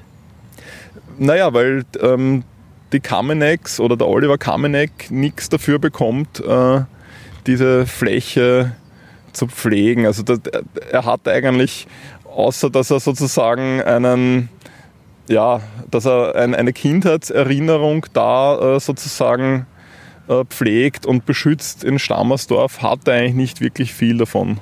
Und so einen, ich meine, warum hast du nach jemandem Verrückten gesucht? Das war eigentlich meine Frage. Warum habe ich nach jemandem Verrückten gesucht? Weil es schwierig ist äh, zu argumentieren, ich will jetzt aus der Stadtwohnung heraus Erwerbsimker werden. Äh, da werden da die alten Imker sagen, das kannst vergessen, das wird nicht funktionieren. Und äh, ich sage mal, die, die Jungen sind oft äh, eher so also im, im Hobbybereich oder dass man sagt, ein kleines, feines Projektchen, da noch drei Glas Honig äh, auf der, irgendwie neben dem Job äh, in der Stadt produzieren. Und ich habe ja im Prinzip genauso angefangen. Also ich wollte das auch eigentlich nur im Kleinen machen und habe dann schnell gemerkt, äh, da draußen am Stadtrand, äh, da gibt es Möglichkeiten. Jetzt muss ich äh, noch einen Schritt zurückgehen. Was ist eigentlich deine erste Berufsausbildung oder was wäre so dein erster Bildungsweg? Ich wollte ursprünglich was Geisteswissenschaftliches machen. Ich hab, äh, war lange an der Uni, habe da verschiedene Sachen studiert, habe ein individuelles Diplomstudium abgeschlossen, habe mich mit Entwicklungsfragen beschäftigt und bin über diese Schiene äh, dann wahrscheinlich irgendwann auf die Frage gekommen, und wie, wie entwickle ich mein eigenes Leben? Was ist mir wichtig? Mhm. Und da bin ich zunehmend drauf gekommen, ich brauche Sonne, ich brauche äh, was Gutes zum Essen, es soll irgendwie grün um mich herum sein. Und als ich dann entdeckt habe, dass es Leute gibt, die auch irgendwie dieses Bedürfnis haben, hat sich da irgendwie was Schönes ergeben. Und das ist am Wachsen und irgendwie im Moment für alle positiv aber dann eben sozusagen jetzt am Stadtrand nicht nur hobbymäßig ähm, das Machen zu einem Beruf dazu kombinieren, sondern äh, mit dieser Sache äh, zu starten. Und du hast ja in den letzten drei, vier Jahren einen ähm, steilen Lern- und, und Erfahrungsweg eingeschlagen. Das ist ja dann schon, da brauchst, ich finde, da braucht man schon einen guten Schub, dass man das macht. War das aus ja. Not oder aus Freude? Aus Not oder aus Freude? Also ich glaube, wenn die Freude nicht da ist, dann macht man wahrscheinlich gar nichts im Leben. Also man braucht irgendwie ein bisschen eine Freude. Ähm, die Not, äh, ja, es war da sicher irgendwie auch eine Not, aber eher so äh, äh, dieses, dieses extreme Bedürfnis äh, nach Grün, nach draußen, nach äh, ja, Sonne, nicht in der, in der äh, schnöden Stadtwohnung quasi das ganze Leben verbringen. Vielleicht war das die Not. Ähm, aber dass ich jetzt, äh, es war vielleicht auch ein bisschen eine, eine, eine Idee äh, des schnellen Geldverdienens, was natürlich in der Imkerei ein bisschen illusionär ist. Das ist wie alles in der Landwirtschaft äh, etwas, das wachsen muss, das einfach seine Zeit braucht, bis es äh, Früchte abwirft. Und das habe ich mir am Anfang wahrscheinlich einfacher vorgestellt. Ich habe mir gedacht, also ganz am Anfang, ich stelle mir drei Bienenstöcke auf dem Balkon der Stadtwohnung und dann ähm, brauche ich da quasi nur den Honig rausnehmen und den Honig, ähm, den verkaufe ich an die Nachbarn und habe ein angenehmes äh, Nebeneinkommen, lerne gleichzeitig meine Nachbarn besser kennen und alles ist gut. Aber du hast ja dann auch die Facharbeiterausbildung gemacht. Genau, ich habe dann schnell bemerkt, äh, wenn du einen landwirtschaftlichen Betrieb führen möchtest, das war dann die spätere Idee, äh, dann brauchst du einfach ein Fachwissen. Du kannst nicht, äh, also du kannst schon, aber wahrscheinlich unerfolgreich mit YouTube oder so. Also man, ich habe sehr schnell gemerkt, ich muss da wirklich tiefer in die Materie vordringen. Ich muss mir wirklich äh, Wissen aneignen, schauen, ähm, wo komme ich weiter, wo, also wo ist jetzt da auch die Zukunft der Imkerei? Man muss da wirklich ähm, in der Landwirtschaft heutzutage, glaube ich, am Drücker bleiben, äh, weil sich äh, das, das Land eigentlich genauso dynamisch ändert äh, wie die städtischen Räume. Das ist vielleicht vielen nicht bewusst, aber da ist auch eine Industrie dahinter, äh, egal ob es jetzt die Neonicotinoide sind, äh, die uns Imkern ein Dorn im Auge sind oder äh, ja, positiv. Oder die Neophyten, wo die Imker mit ihrer Liebe zur Robinie den anderen ein Dorn im Auge sind, wie ich vor kurzem genau, gelernt habe. Das wäre auch ein, ein, ein Thema und ähm, ist vielleicht ein, ein guter Übergang auch, ähm, um kurz irgendwie politisch zu sein. Also die, die Neophyten sind natürlich umstritten. Die Frage ist halt, äh, kann man in einer globalisierten Welt wirklich so ähm, krass äh, da sozusagen eine, eine ja, ähm, regionale Rassenreinheit propagieren? würde man das machen äh, im, im Weinviertel, im oberen Weinviertel, dann äh, gäbe es dort wahrscheinlich bald keine Imker mehr, weil die leben alle von der Akazie. Kontextabhängig haben wir gelernt, ich glaube in der vorletzten Ausgabe der Bienengespräche beim Franz Essel, dem Botaniker. Man kann es pauschal nicht sagen äh, ob es gut ist oder schlecht, aber sehr wohl, wenn jetzt irgendwo eine Magerwiese ist, die unter Naturschutz steht, hätte man ganz gerne die Robinie als invasive Art, die andere verdrängt draußen. Woanders ist es wurscht. Und das wäre sinnlos, da irgendwas dagegen zu unternehmen, weil es A nichts bringt und zweitens eh unmöglich ist. Ja, also das ist eh, das passt eh genau zu meinem Projekt im Endeffekt. Ich habe angefangen auf so einer Naturschutzfläche. Äh, das ist so eine Magerwiese, die ist auch sehr gut dokumentiert. Also da haben Biologen dran geforscht. Das ist eigentlich ja sicher äh, seit einer längeren Zeit ein, ein, ein Thema, gerade diese, diese Flächen rund um den Biesamberg, sehr, sehr hohe Wildbienendichte und da war es auch die Frage, äh, ja, das Freihalten der Fläche dort. Und da ist es so, ähm, es gibt ein, ein Konzept, äh, wie diese Flächen freigehalten werden. Zum Teil macht das äh, der Oliver Kamenek mit äh, sogenannten Woofern oder ähm, den Space Labs. Die, zuerst zu den Woofern. Die Woofer sind äh, freiwillige Hilfskräfte in der Landwirtschaft, die um den ganzen Planeten äh, zirkulieren. Das ist auch ein ganz ein interessantes Netzwerk. Die helfen immer wieder mit dort am Bauernhof. Und äh, die Space Labs, das ist ein Sozialprojekt, äh, wo, ähm, sage ich mal, Jugendliche, die ein bisschen eine intensivere ähm, Betreuung brauchen, die vielleicht äh, aus problematischen Verhältnissen kommen, die Möglichkeit haben, einfach in der Natur was zu machen. Und gemeinsam äh, durchforstet man das so ein bisschen, ähm, schneidet ähm, Gehölze aus und den Rest machen die Mähziegen der Stadt Wien. Also man sieht äh, auch da wieder, wie so ähm, eines in das andere greift. Und das war für mich ganz spannend, das einfach zu sehen, dass äh, Landwirtschaft nicht nur sein muss, der Großbauer fährt aus mit einem Riesentraktor, äh, ist den ganzen Tag alleine, kommt äh, nach Hause und das war's. Also das ist irgendwie... Äh, also man kann es anders machen, die Kamenex machen es anders und ich versuche es mit dem Bienenprojekt auch so. Also wir helfen uns da gegenseitig. Jetzt machen wir zum Beispiel einen neuen Bienenplatz. Da hilft mir wieder der Oliver. Äh, der hat äh, bei seinem Weingarten wieder eine Fläche freigemacht. So ungefähr ähm, greift da eins ins andere und irgendwie ist es positiv für alle. Ich bin gestern schon erschrocken, Jan Biesenberg, äh, als ein kleiner Weinbauern-Traktor da vorbeigefahren ist mit hinten einem großen Fass und äh, einem Ventilator und das hat sehr nach Giftspritze ausgeschaut, aber kann vielleicht auch irgendwie was biologisches gewesen sein, keine Ahnung. Man weiß es nicht und es ist in Wahrheit, es, ja, es macht in Wahrheit einfach Sorgen, nicht zu wissen, ähm, was da passiert. Ich hätte ihn ja fragen können, entschuldigen Sie, Aber- was haben Sie da hinten drin?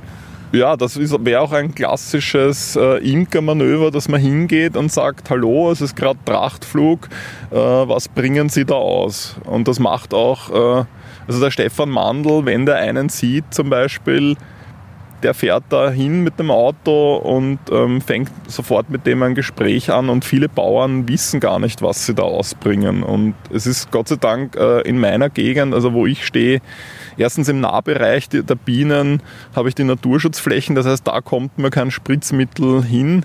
Aber man kann natürlich nicht garantieren, wo die Bienen überall hinfliegen.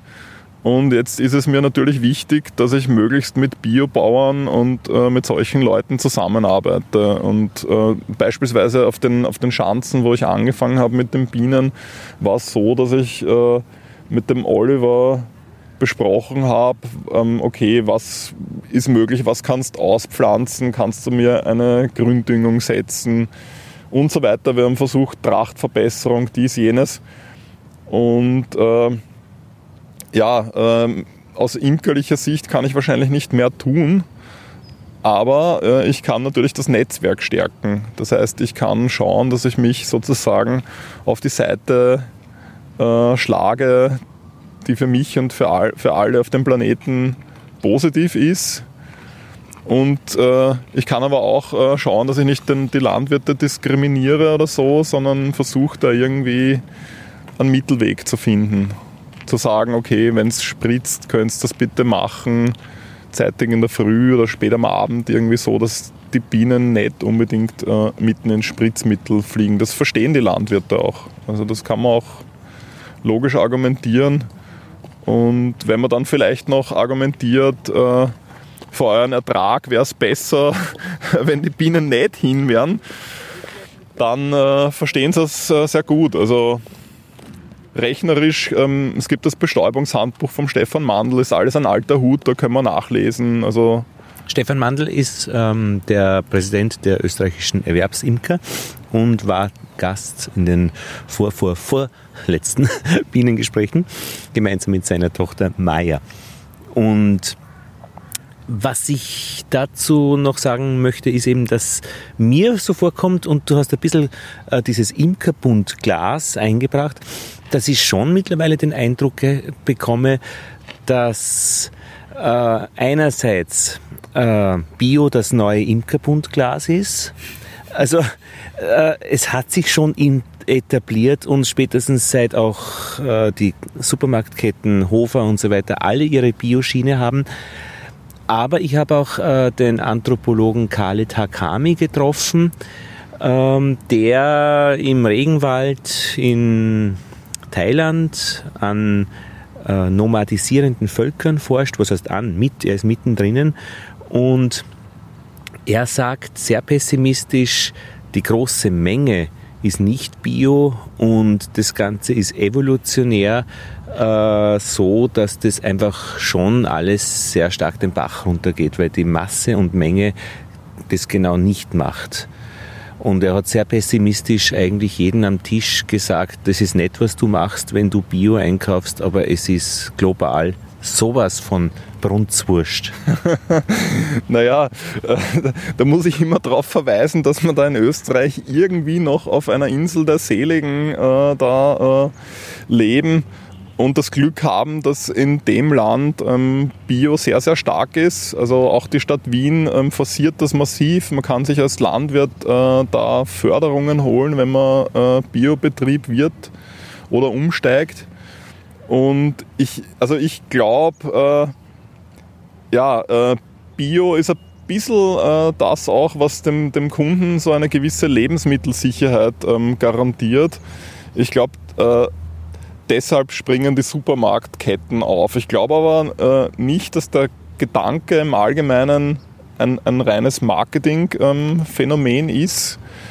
Äh, der hat durchaus seine Berechtigung, weil wenn du sagst, äh, Aubesetzung, Zwentendorf, äh, 70er Jahre, grüne Bewegung, ähm, die Menschen haben damals schon bemerkt, dass äh, wir da irgendwie eine Schieflage haben. Und wenn ich heute lese, Krefelder Ergebnisse, 80% Insektenrückgang auf deutschen Naturschutzflächen, muss man bitte dazu sagen, dann frage ich mich echt, äh, wohin bewegen wir uns? Und dann kann nicht das Ziel sein, äh, so weiter zu tun. Also wahrscheinlich müsste man, ja, also ich kann jetzt gar nicht alle Stichworte aufzählen, aber ich sage mal kleinteilige Landwirtschaft, ähm, wieder schauen, dass man ähm, die Blühstreifen zurückbringt, äh, zumindest Randstreifen äh, bei den Feldern. Da passiert keinem Bauern was, wenn er ein bisschen eine Kornblume dort stehen hat.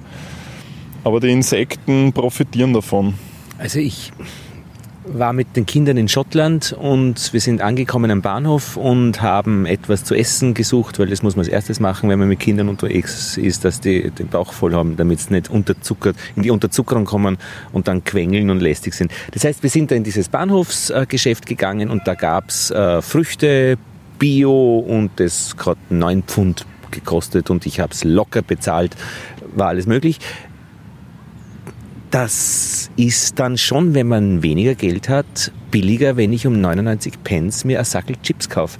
Und dieses Essen mit Bio und Umsicht, alles super, nur ich denke mal, zwei Drittel der Menschen sind wirklich einerseits äh, in der misslichen Lage, das billigste Essen kaufen zu müssen äh, und andererseits äh, im Zwang, es zu tun, weil halt einfach die Wertvorstellungen oder die, das, äh, ich bin angekommen, heißt ein großes Auto zu haben, äh, das ist das Ziel, aber nicht zu schauen, was ein gutes Essen ist.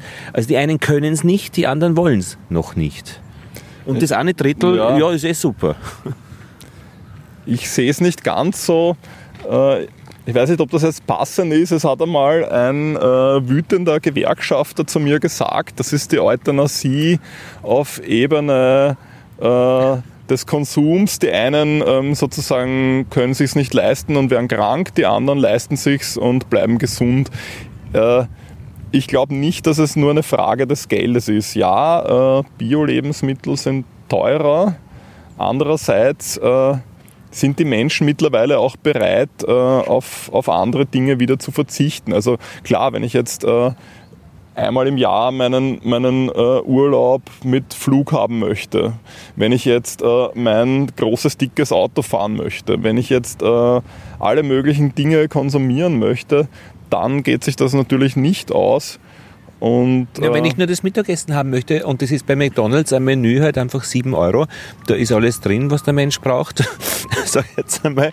Ja. Und ich habe den Bauch voll und habe mein Überleben für diesen Tag jetzt äh, äh nahrungstechnisch äh, geschafft. Und da denke ich mir, individuell wäre ich da nicht viel machen können. Aber ob McDonalds dann sagt, ja, wir haben halt dann das Fleisch, das wir da reinstecken, aus guten Quellen, das wäre halt das Interessante wahrscheinlich. Aber dann gibt es halt nicht mehr um dann, 7 Euro. Dann gibt es das nicht mehr zu dem Preis, erstens. Und ähm, die andere Geschichte ist, ich glaube, was ganz wichtig ist, das äh, ist jetzt auch nicht auf meinem Mist gewachsen. Das ist ein Zitat vom Albert Schittenhelm, unserem Wiener Landespräsidenten. Und unserem äh, wunderbaren äh, ähm, Lehrer. Ja? Der übrigens die Imkerschule auch auf Bio jetzt umgestellt hat. Das also super ist, als nämlich Standard, ja? Das ist jetzt der Standard dort und ich glaube, ähm, der hat da was angeschlagen, was ganz wichtig ist. Aber zurück zum Zitat. Äh, der hat das Zitat gebracht, äh, ich muss unterscheiden zwischen einem Nahrungsmittel und einem Lebensmittel. Ja, ich kann ein, ein Toastbrot essen, das ist dann ein Nahrungsmittel, da habe ich ähm, drinnen äh, meine Kalorien. Aber zum Leben braucht der Mensch mehr, da braucht er ein Lebensmittel, wo äh, ja, meine Vitamine, meine Vitalstoffe drin sind, wo vielleicht nicht äh, das, das Gift drinnen ist und so weiter. Und da kann man sich eben fragen, geht es jetzt rein ums Überleben oder äh, geht es jetzt äh, um ein gutes Leben? Und das ist, äh, ja, es ist eine politische Frage und die, die Preisfrage zum Beispiel löst der Oliver Kamenek so, er sagt, er kann Gemüse kaum kostendeckend produzieren aber er möchte dem Verbraucher trotzdem Biogemüse anbieten. Jetzt gibt es Leute, die trinken gern einen Wein. Wein äh, ist nicht notwendig zum Überleben. Folglich subventioniert der Wein das Biogemüse. Das heißt, wenn jemand sagt, okay, ich will jetzt äh, ordentliche Flaschen Wein, weil es ist heute Sonntag und die leiste ich mal die 10 Euro, ähm, dann finanziert er äh, gleichzeitig das Biogemüse und äh, der Mensch, der jetzt dorthin geht und am Paradeiser äh, kauft zu einem Preis, wie er ihn im Supermarkt kriegt, der ähm, kriegt dann ein, ein erstklassiges Lebensmittel äh, zu einem leistbaren Preis. Und bei mir ist es äh, beim Honig ähnlich. Ich habe äh, ein, zwei Premium-Produkte, wo ich sage, äh, da steckt wirklich ähm, massiv mehr Arbeit drinnen und die sind ähm, eher jetzt, äh, keine Ahnung, ausgefallen. Aber beim Blütenhonig versuche ich jetzt äh, trotzdem irgendwie an, da noch im leistbaren Bereich zu bleiben. Ich würde es lieber sozial staffeln, also ich persönlich. Ich hätte gern einfach einen Familienhonigpreis, wo zwei kleine Kinder da sind und eh genug zu zahlen ist. Oder ich hätte gerne einen ähm, Preis für Menschen, die gut sich das leisten können, die auch die Flasche Wein zahlen können und wollen, äh, der dann einfach auch wirklich doppelt so hoch ist, weil es geht. Also ich würde lieber sozial staffeln. Weil es geht. Na, ich weiß nicht, ob weil es geht äh, ein super Argument ist. Na, äh, was der Markt hergibt. Also ich meine, das ist jetzt, äh, da kombiniere ich was. Also weil es geht, was der Markt hergibt, das klingt so brutal, möchte ich hier nicht einführen, aber praktisch, weil es geht, ich kann Ihnen schlüssig machen, dass Sie mit Ihren höheren Ausgaben für meinen Honig das subventionieren, was die Menschen, die sich's noch nicht leisten können, weil sie dort noch nicht angekommen sind, wo die schon sind.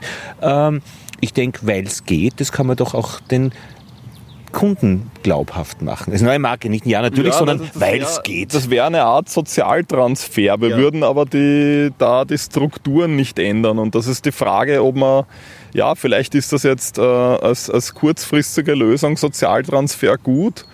Aber welche Strukturen? Also ich meine, ich würde schon praktisch äh, äh, gute Qualität, ja, Honig äh, in bester Qualität, Bio und eben dann äh, 17 Euro versus 12 Euro. Wenn Kinder herumspringen, kriegt er um 12 und sonst um 17 ach so, so ein bisschen, äh, das mache ich eh schon. Also äh, ich habe jetzt beispielsweise eine Food Coop, äh, die bei mir einkauft, die kriegt natürlich einen günstigeren Preis, weil ich, ich weiß, also erstens kenne ich diese Leute alle, ich weiß, dass das Lebensmittel zirkuliert dann regional, das heißt, die sind aus dem Bezirk und äh, die zahlen dann ja die zahlen dann ein Fünftel weniger, aber ich kann dann trotzdem nicht unter meine Produktionskosten gehen. Und äh, ich bin nicht so aufgestellt wie, wie, der, wie die Camenex, dass ich jetzt, äh, keine Ahnung, äh, eine große Palette Produkte habe und dann einige unterm Preis verkaufe. Ich muss halt äh, bei drei, vier Honigsorten schauen, dass ich, dass ich irgendwie alles dabei habe und, und wirklich ähm, sozusagen dann nicht mit einem Minus beim Honigverkauf aussteige. Aber wir haben da jetzt schon die dritte Art von Transfer, also einerseits vom Wein, vom Lebensmittel zum Nahrungsmittel, also zum Honig. Ähm, äh, dann haben wir das Soziale, also vom Banker äh, ohne Kinder zum, Gott, das ist jetzt plakativ, äh, von dem, der es leisten kann, zu denen, wo die Kinder sind. Und du sagst dann, von denen, die bewusst mit den Ressourcen dieser Welt umgeht, Food-Kooperative, da ist es dann wurscht, ob der schon Geld hat oder nicht. Ähm, hin zu denen, die einfach, denen die eh alles am, äh, wurscht ist? Naja, die, die, die Food Coops sind, glaube ich, ursprünglich äh, aus dem Gedanken heraus entstanden, dass jetzt Leute eine Einkaufsgenossenschaft bilden und dadurch ähm, erstens dem, dem Verkäufer einen ähm, ja, eine gute Abnahme garantieren, weil es einfach mehrere Leute sind, ähm, die dann sozusagen gebündelt einkaufen.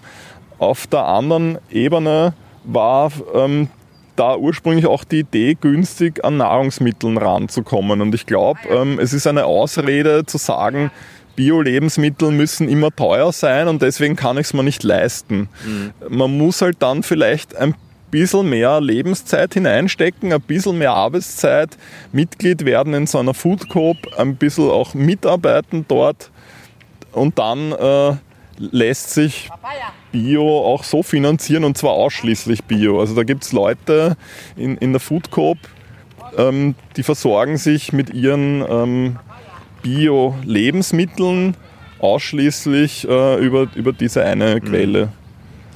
Also ich habe so das Biokistel von Adama, das kommt einmal pro Woche, kostet für eine Vier-Personen-Familie 30 Euro ungefähr, steht vor der Tür verlässlich und sind halt dann im, im Monat viermal 30, 120 Euro. Ähm, ähm, Netflix haben wir abonniert, kostet ungefähr, glaube ich, 15 Euro pro Monat. Ähm, Spotify kostet auch 15 pro Monat. Dann habe ich ein drittes noch äh, die Adobe äh, Creative Suite, die kostet auch 15 pro Monat. Und ich komme mit diesen Abonna Abonnements für digitale Güter eigentlich, glaube ich, also Serverkosten, jetzt für die Bienengespräche zum Beispiel, kommen 20 Euro pro Monat. Ähm, da komme ich dann langsam hin, was mir dann eigentlich das Biokistel auch kostet. Und ich finde das. Und was, äh, von was lebst du jetzt besser? Vom Netflix oder vom Biokistel? Na, ich möchte eben das jetzt gleichstellen. Also es ist das Diagonal, äh, Diagonale, das Diametrale. Nein, wie heißt das? Digitale. Äh, Gegenteil. ja, auch äh, für unser Leben eigentlich bedeutend. Natürlich würde ich das sofort einstellen, wenn es eng wird. Allerdings äh, das, auch das ist Leben, also auch das ist Produktion und, und, und das gehört halt einfach zum Haushalt dazu wie der Strom und die Wärme. Aber das Essen natürlich, äh, da, da können wir drüber streiten. Äh, ich habe beispielsweise keinen Fernseher und ich bin auch nicht in diese, also ich bin da noch nicht so weit ge- vorgedrungen, dass ich da jetzt irgendwie Netflix oder so äh, abonniert hätte. Großartig. Wir haben jetzt gerade eine japanische äh, Serie angeschaut. Äh, da geht es darum, äh, Jap Japan kennenzulernen, aber eigentlich ist es für Japaner gemacht und da gibt es zwei Stunden lang über Frühlingsgemüse und Frühlingslebensmittel, derartig genial gefilmt dargestellt und man lernt unfassbar viel, was sie alles essen, wie sie es essen, wie bin kocht ich es der da, Bauer. Äh, jetzt böse und sag, äh, ich schaue mir das äh, nicht an, ich esse es lieber. Ja, aber, äh, ich, naja, aber, aber das ist so gut gemacht, also dass man so viel Einsicht hat in diese Lebensmittel dann, dass man dann, finde ich, als Resultat sehr achtsam damit umgeht, weil man, man dann einfach merkt. drüber weiß, ja. Und dieses Wissen drüber, das habe ich auch kennengelernt in China, als wir an einer Bio Teefarm mitgearbeitet haben. Da war eine Media Crew da, die für, fürs Internet, für eine äh, Fernsehstation im Netz äh, gefilmt haben, die Entstehung des Grüntees, aber über zwei Tage äh, des Jasmintees, aber über zwei Tage hinweg haben die jeden Schritt begleitet. Das waren junge Leute, die waren interessiert, die haben das super aufbereitet. Das ist auch spannend, und, aber da haben wir genau, also da haben wir genau das, äh, ja, was für mich so der Knackpunkt ist. Der eine, die eine Schiene ist quasi, ich schaue mir das an im Fernsehen und habe medial äh, meine Informationswelt, ich komme aber nie mit dem in Berührung. Das andere, also Das zweites Beispiel, was du jetzt gebracht hast, ist wirklich selber dort vor Ort sein. Und ich glaube, das wäre auch eine Möglichkeit äh, für Menschen, also vor allem wenn einer mehr Zeit hat, äh, jung ist, vielleicht ein Student ist, äh, zu wufen, weil dann bin ich äh, direkt äh, dort vor Ort und kann äh, mit meiner Arbeitskraft ähm, Kost und Logis erwirtschaften. Also ich helfe sozusagen der Welt ein bisschen mehr biologischer zu werden oder dem Betrieb ähm, äh, sozusagen äh, da ähm, ja, weiter wirtschaften zu können und umgekehrt äh, sehe ich was davon und, und, und habe Teil daran. Und das ist Stimmt. vielleicht, äh, glaube ich, auch der Grund, warum ich mit den Bienen äh, angefangen habe. Ich wollte wirklich in Berührung mit dieser Welt sein. Ich wollte in Berührung sein mit äh, Kunden. Ich wollte in Berührung sein äh, mit der ganzen Lebendigkeit, die das Thema umgibt, äh, mit der Landwirtschaft, mit dem biologischen Essen. Es hat mir nicht gereicht, mir das nur im Fernsehen anzuschauen. Also ähm, quasi äh, meine Realität ist nicht televised. Hat auch mal äh, jemand gesagt. Also äh, ich glaube, vielleicht ist das so ein zentraler äh, Punkt für die Zukunft, ähm, dass die Menschen wieder mehr ähm, Berührung ähm, brauchen. Nämlich nicht nur im empathischen Sinn untereinander, dass wir alle, keine Ahnung, äh, solidarischer werden oder, oder Gruppenkuscheln ist vielleicht auch ein Thema, die Vereinsamung.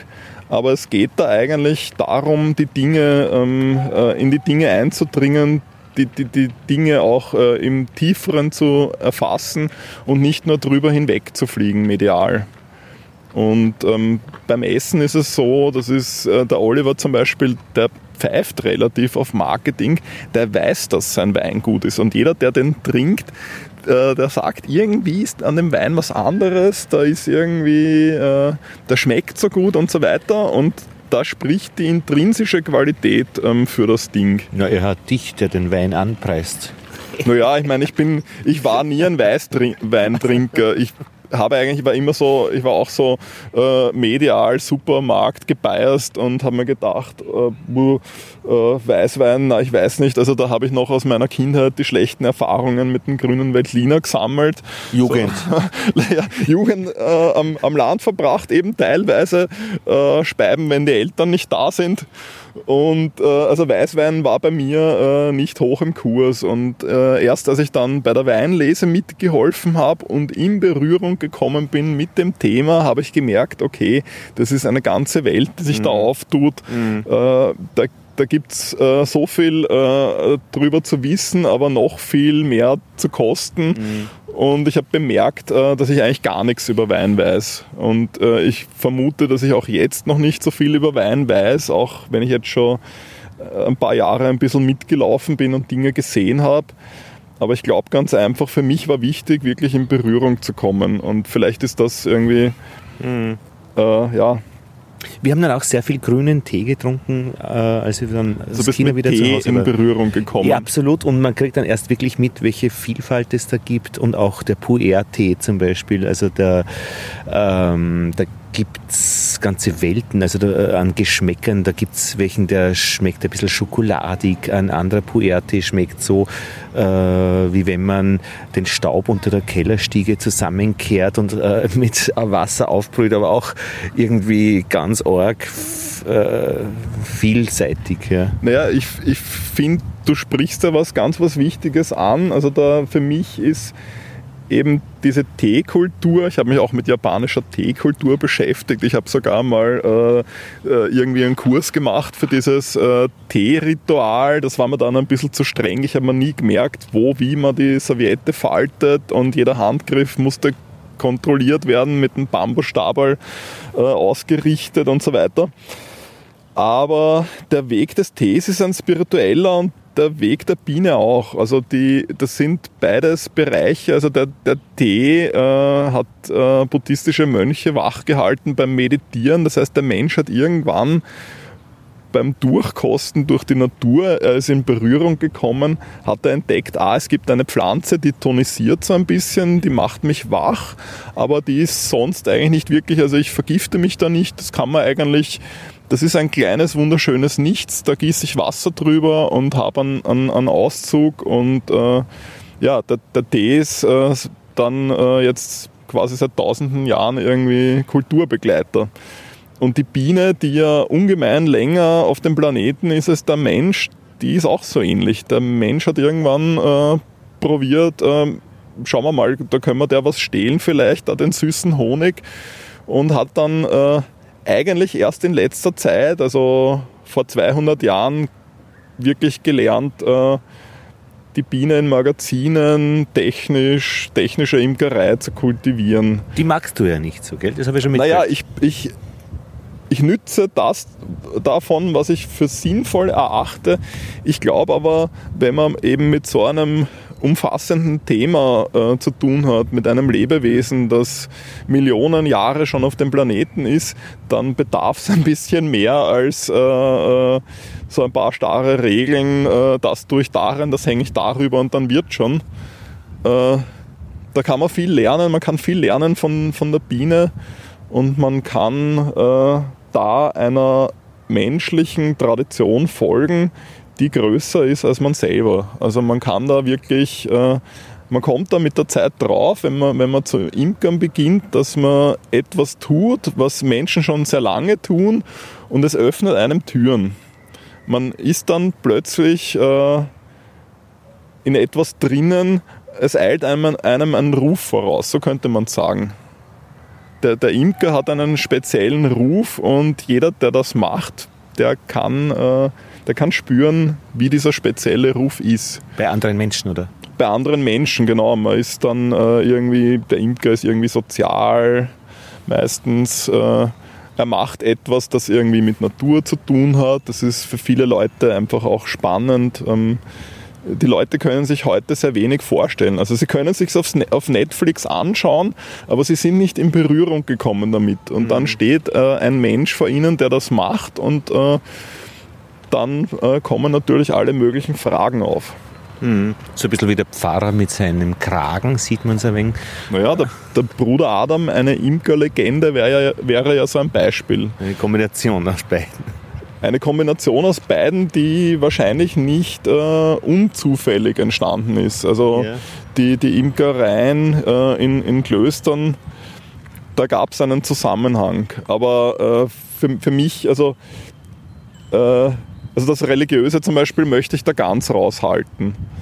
Also ich bin selber kein, kein sehr religiöser Mensch, aber ich glaube trotzdem, dass da so irgendwie, es gibt etwas, was die Welt äh, zusammenhält, nennen wir es Ökosystem.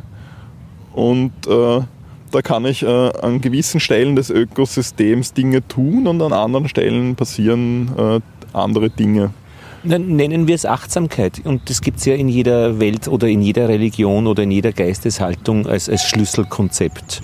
Und das findet man sicher im katholischen genauso wie im buddhistischen und mit dem Umgang mit Bienen erst recht. Oder äh, bei äh, ernsthaften äh, Verfechtern äh, der Bioideologie.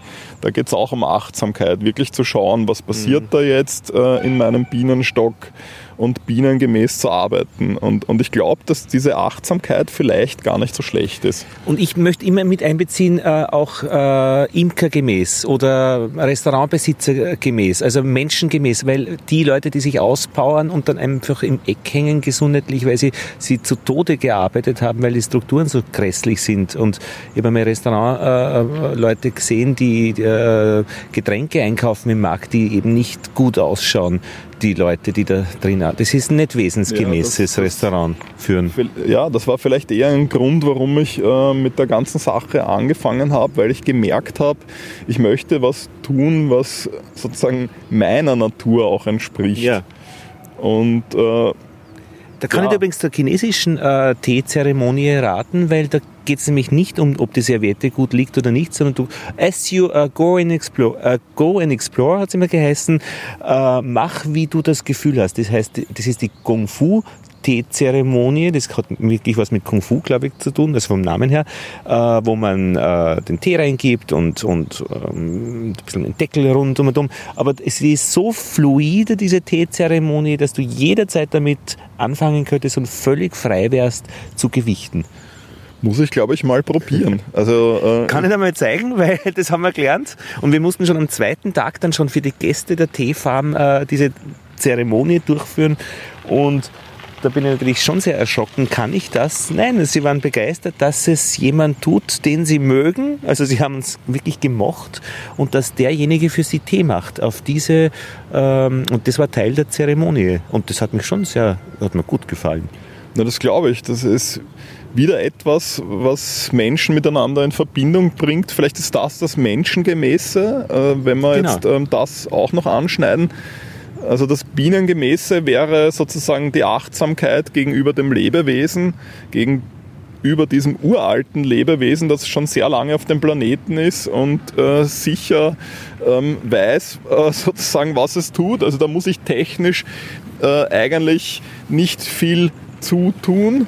Also ich kann die Biene nicht äh, in dem Sinne nicht verbessern. Ich kann sie vielleicht äh, jetzt noch äh, ein paar Jahrzehnte äh, weiter züchten, aber auch da äh, kommt man irgendwann an Grenzen.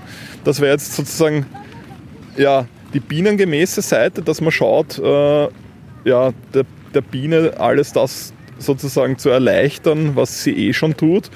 Menschengemäß wäre vielleicht äh, eben Dinge äh, wieder im Verband zu tun, Dinge, äh, Aufgaben zu teilen, äh, auch äh, das Schöne zu teilen. Also ich teile mit dem Oliver zum Beispiel nach getaner Arbeit einen Spritzer im Weingarten und äh, ja, wenn dann die, die Sonne äh, über dem Biesenberg untergeht, dann geht es uns einfach gut und dann äh, wissen wir, wir haben wieder einen menschengemäßen Tag verbracht.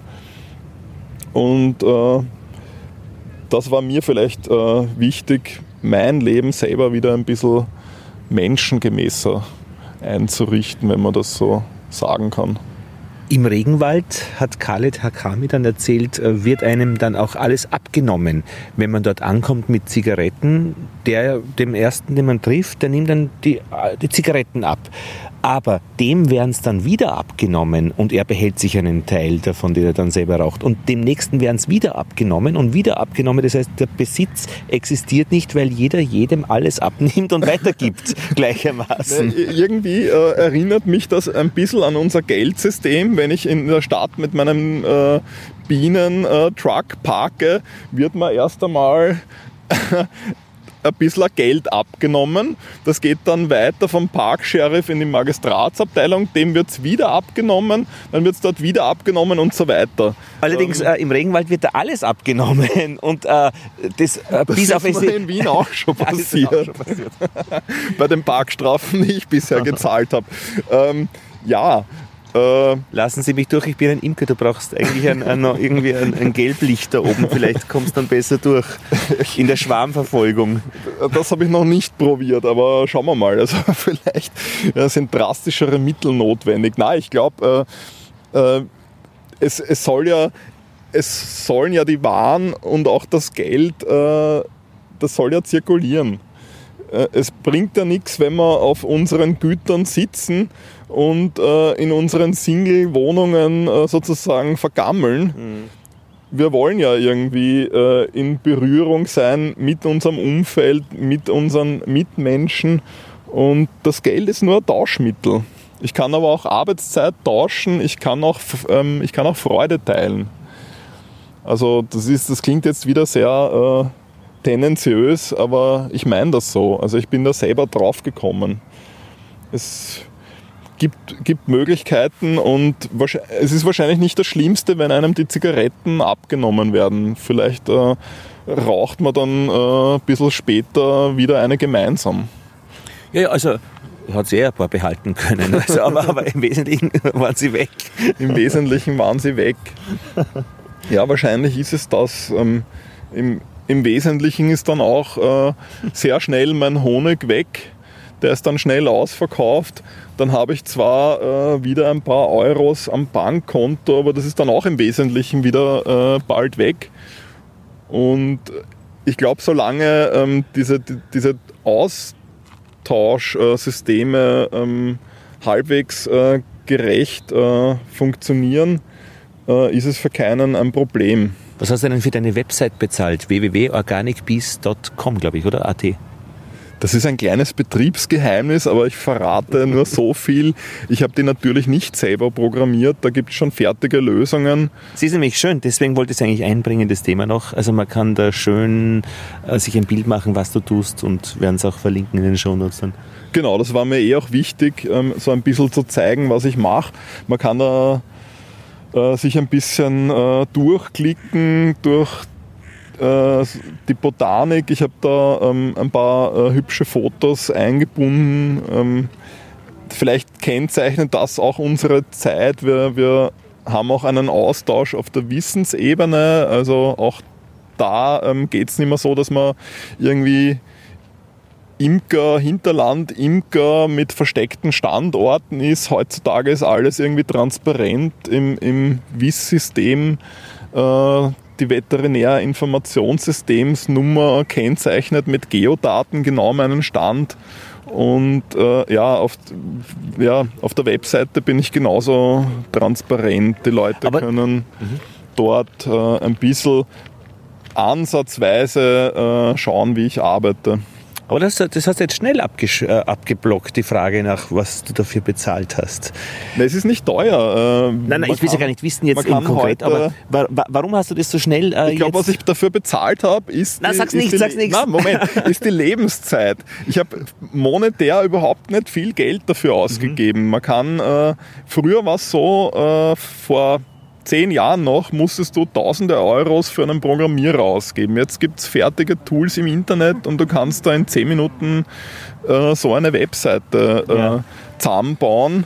Aber der Inhalt ist halt. Aber du machst Zeit, das ja. selber und du sitzt äh, sehr lange dran. Und ich rechne es immer in Lebenszeit. Äh, ich ich finde es weniger schlimm, wenn ich jetzt irgendwie zwei, drei Euro äh, für was ausgebe, als wenn ich wo eine Stunde sitzen muss mhm. und äh, dann ist, also, weil die Lebenszeit ist dann abgebucht und weg. Mhm. Die habe ich sozusagen getauscht dafür, dass jetzt äh, Leute schauen können, was mhm. macht er jetzt bei seinen Kasteln. Mhm. Oder was äh, gibt es ähm, für Angebote. Und heuer ist es wieder so, ich bin äh, total ausverkauft. Also die, die, Zeit, die ich hineingesteckt habe dieses Jahr, ähm, ist eigentlich auch jetzt ziemlich, äh, ja, äh, wahrscheinlich weniger gewinnbringend, äh, als, als ich oder gewinnbringend zwar, was die Verkäufe betrifft, aber jetzt ist sozusagen wieder, wieder Schluss. Jetzt habe ich ziemlich alles verkauft. Schauen wir, ob ich noch ein zweites Verkaufsfenster aufmache. Aber du hast ja auch einen Webshop dabei. Zahlt sich das aus, dass man das macht? Pff, gute Frage. Ich glaube, äh, es kommt darauf an, wie man es macht. Ähm, es ist ganz gut, äh, Bienen zu verkaufen, man soll da aber nicht über seine Ressourcen gehen und, und irgendwie zu viel verkaufen. Und ich bin auch keiner, der im großen Stil zukauft. Mhm. Du verkaufst ja Bienen über den Webshop vorwiegend. Ich glaub, genau, ich verkaufe äh, meine Bienen im Webshop und die Leute, die bei mir einkaufen, die finanzieren auch ein bisschen sozusagen immer die kommende Bienensaison. Das heißt, dieses Jahr war es so, ähm, das Verkaufsfenster war offen so ab äh, Februar, März und ähm, ist jetzt, äh, sage ich mal, Mitte, Ende April äh, vorläufig mal zu Ende. Jetzt ähm, konnte ich davon meine, meinen bescheidenen Wachszukauf finanzieren. Ich konnte ähm, ein paar Rähmchen kaufen. Und es ist für mich eigentlich auch wieder eine Möglichkeit, mit Leuten im Austausch zu stehen. Das heißt, äh, beispielsweise äh, letztes Jahr ähm, hat da ein, ein mittlerweile Freund äh, Bienen bei mir gekauft, die haben sich bei ihm super entwickelt. Dieses Jahr ist er mein Praktikant äh, den ganzen Sommer über. Und äh, also auf der Ebene hat sich die Webseite schon ausgezahlt. Weil es einfach, äh, ja, also äh, die Leute würden mich sonst nicht finden. Ich müsste äh, noch mehr offline mit Leuten in Berührung sein und das geht sich einfach bei mir gerade schwer aus. Sag, und jetzt hast ja für diese Bienengespräche du den ersten Schritt gemacht. Du hast mich kontaktiert, oder jetzt sage ich uns als Hörer. Äh, äh, warum hast du das gemacht? Na, weil ich dem Digitalen äh, gegenüber nicht ganz verschlossen bin. Ich Netflix nein, aber äh, Bienengespräche ja, das finde ich gut. Na schauen wir mal, wie die Sendung wird. äh, ich sage mal, prinzipiell ähm, ist ist, glaube ich, ganz gut, dass wir äh, Menschen jetzt die Möglichkeit haben, äh, da digital äh, uns zu vernetzen oder ähm, eben äh, jetzt eine, einen Podcast ins Internet zu stellen und andere Leute hören sich das an. Ich glaube aber trotzdem, dass wichtig ähm, war, dass wir zwei uns persönlich zum Beispiel getroffen haben, äh, dass wir ein bisschen Zeit bei den Bienen verbracht haben. Also wir können gar nicht alles ähm, digital machen. Und auch die Bienenkunden, die bei mir kaufen, äh, die wollen in Wahrheit ja auch den Stand sehen. Die wollen auch wissen, äh, ist das jetzt wirklich alles so, wie es im Internet ist. Und es ist mir dann am Ende auch, auch lieber, wenn ich die Kunden persönlich kennenlerne und wir so ein bisschen, im Moment kann ich mir das von meiner Zeit noch leisten, also die Zeit leiste ich mir, dass ich mhm. auch äh, ein bisschen äh, hin und her schreibe und dann auch ähm, abrate, wenn einer ein Projekt hat, was ich für ganz sinnlos erachte. Ja? Zum Beispiel den Flow Hive. Das wäre so ein, mhm. ein Internet-Hype, wenn jemand auf Plastikwaben ähm, Bio-Honig ähm, machen möchte, dann ist irgendwas falsch gelaufen. Dann hat er irgendwo gedanklich einen, einen, einen komischen falschen ähm, Abzweiger genommen. Ich meine, das, die kennen, in der Hundezucht kennt man das ja schon immer, äh, dass man den Kontakt zu den Käufern der Welpen weit ab vorher schon hat, damit man weiß, wo die hinkommen. Die Gabriele Sausing, die wir am Anfang äh, gehört haben, dieser Bienengespräche, äh, hat mir dann auch noch erzählt, dass es auch schon ein bisschen dann mühsam sein kann, äh, diese vielen Kontakte, die dann immer kommen und so weiter. Also es geht nicht so ganz nebenbei und ist schon auch anstrengend, sagt sie. Na, es sind mir am Anfang Dinge passiert, äh, die dann äh, das erst bewirkt haben. Also äh, man kann ja im, im Internet gegenwärtig auch ganz anonym Bienen verkaufen, nur dann passieren halt so Dinge, jemand bestellt bei dir eine Königin aus dem Internet, weil das so ist, wie alles, was man äh, aus dem Internet bestellen kann, hat aber keine Bienen. Kann sie also nirgendwo einweiseln und hat gedacht, so in seiner Vorstellung, er setzt da dieses Einzelinsekt äh, in den Bienenstock hinein, die macht ganz viele Kinder und dann hat er in zwei, drei Monaten dort 50.000 Bienen sitzen und da hat er nur 30 Euro dafür ausgegeben und das passt alles. Nichts auszusetzen, es stimmt nur nicht. naja, schon was äh, äh, auszusetzen, weil da fehlt wieder die Achtsamkeit. Das heißt, ähm, wenn ich mich einem Thema widme, dann sollte ich mir zumindest anschauen, machen das andere schon? Wenn ja, wie machen sie das? Ähm, Gibt es in meiner Gegend vielleicht Leute, mit denen ich in Berührung äh, kommen kann? Kann ich dort was lernen? Und in dem Fall, ja, schlimm ausgedrückt war das Nerd aus dem Internet, der gesagt hat, ähm, ich mache alles ähm, für mich, ganz alleine im Kämmerchen. Ich bestelle mir da jetzt ein Insekt und setze das in eine Holzkiste hinein. Und dann wird das so sein wie in dem YouTube-Video, das ich gesehen habe. Wo es so dargestellt ist, dass es sowas geht oder wie? Na, das glaube ich nicht. Ich glaube eben, dass da ähm, im Detail äh, wirklich ähm, es wahrscheinlich am Interesse gefehlt hat, in die Tiefe zu gehen und einfach zu schauen. Also die Vorstellung war so eine Welt äh, mit Flüssen aus Milch und Honig und ähm, alles ist ähm, ganz easy. Man kauft sich das, das Ding im Internet, also in dem Fall die Biene und äh, ja, so läuft es natürlich dann nicht. Ja, aber wo ist die Tiefe? Gell? Also wenn man über der Oberfläche ist, also wie erkennt man das? Äh, naja, das, das, ist, das ist ein Prozess. Also ja, die, die Dinge müssen wachsen und ich vielleicht ist das die, die Kehrseite des Webshops oder das Problematische. Du solltest vielleicht einen ähm, Download-Schwarm anbieten zum Runterladen, zum Runterladen. Der kostet 120 Euro und steht dann, was weiß ich, einen Monat zur Verfügung und vielleicht das Abo-Modell. ich glaube, diese Abo-Modelle werden kommen. Also es kommen sicher noch ganz abstruse äh, Dinge auf uns zu, weil die Imker sind äh, sehr, sehr erfindungsreich und es, ich meine, mit den Bienenpatenschaften und so weiter hat ja schon was angefangen, wo quasi eine Serviceleistung verkauft wird und äh, weniger sozusagen wirklich ein landwirtschaftliches Produkt. Mhm. Also ich kann mir jetzt als Großstädter meine Bienenpatenschaft ähm, kaufen und habe dann ein Bienenvolk, das auf meinen Namen läuft, so gesponsert von ähm, Person XY mhm. irgendwo stehen. Also, Aber das ist ja auch ein Bedürfnis, also von Menschen und ich glaube, das ist schon okay, so ein Bedürfnis. Genau, also ein, ein immaterielles Bedürfnis wird da befriedigt. Ja. Adam, hören wir uns an, was der Chris Bloch erzählt aus Dänemark bin ich dabei. Also ich bin, ich bin da gespannter Bienen-Podcast-Abonnent. Also ich habe schon einige sehr interessante Themen da gehört. Also hören wir uns gerne an. Dann bedanke ich mich bei dir für danke, dieses Gespräch. Danke ähm, auch an dich. Das war ein tolles gemeinsames Bienenbesuchen. Und der Dank deswegen auch, weil du uns ermöglichst, äh, Einblick in deine Welt zu haben und es ja eine Zugangsgewährung Gewährung ist, ähm, die eben Na, sehr so freundlich ich, ist. So sehe ich das nicht. Ich versuche wirklich nur mit, mit Leuten irgendwie in Berührung zu kommen, wo ich mir denke, die machen was Gescheites. Na, dann schauen wir an, was daraus wird. Also es wird auf alle Fälle was, äh, weil wir geredet haben, auch das, das ist schon genug äh, geworden. Aber ich meine, äh, es gibt mittlerweile ungefähr 3000 Downloads pro Folge, die halt wirklich im deutschsprachigen Raum äh, äh sind. Äh, und, und das sind immer wieder kriege ich Rückmeldungen von Leuten, eben, die genau so irgendetwas woanders machen. Also wer weiß, was entsteht. Dankeschön. Tschüss. Bitte sehr.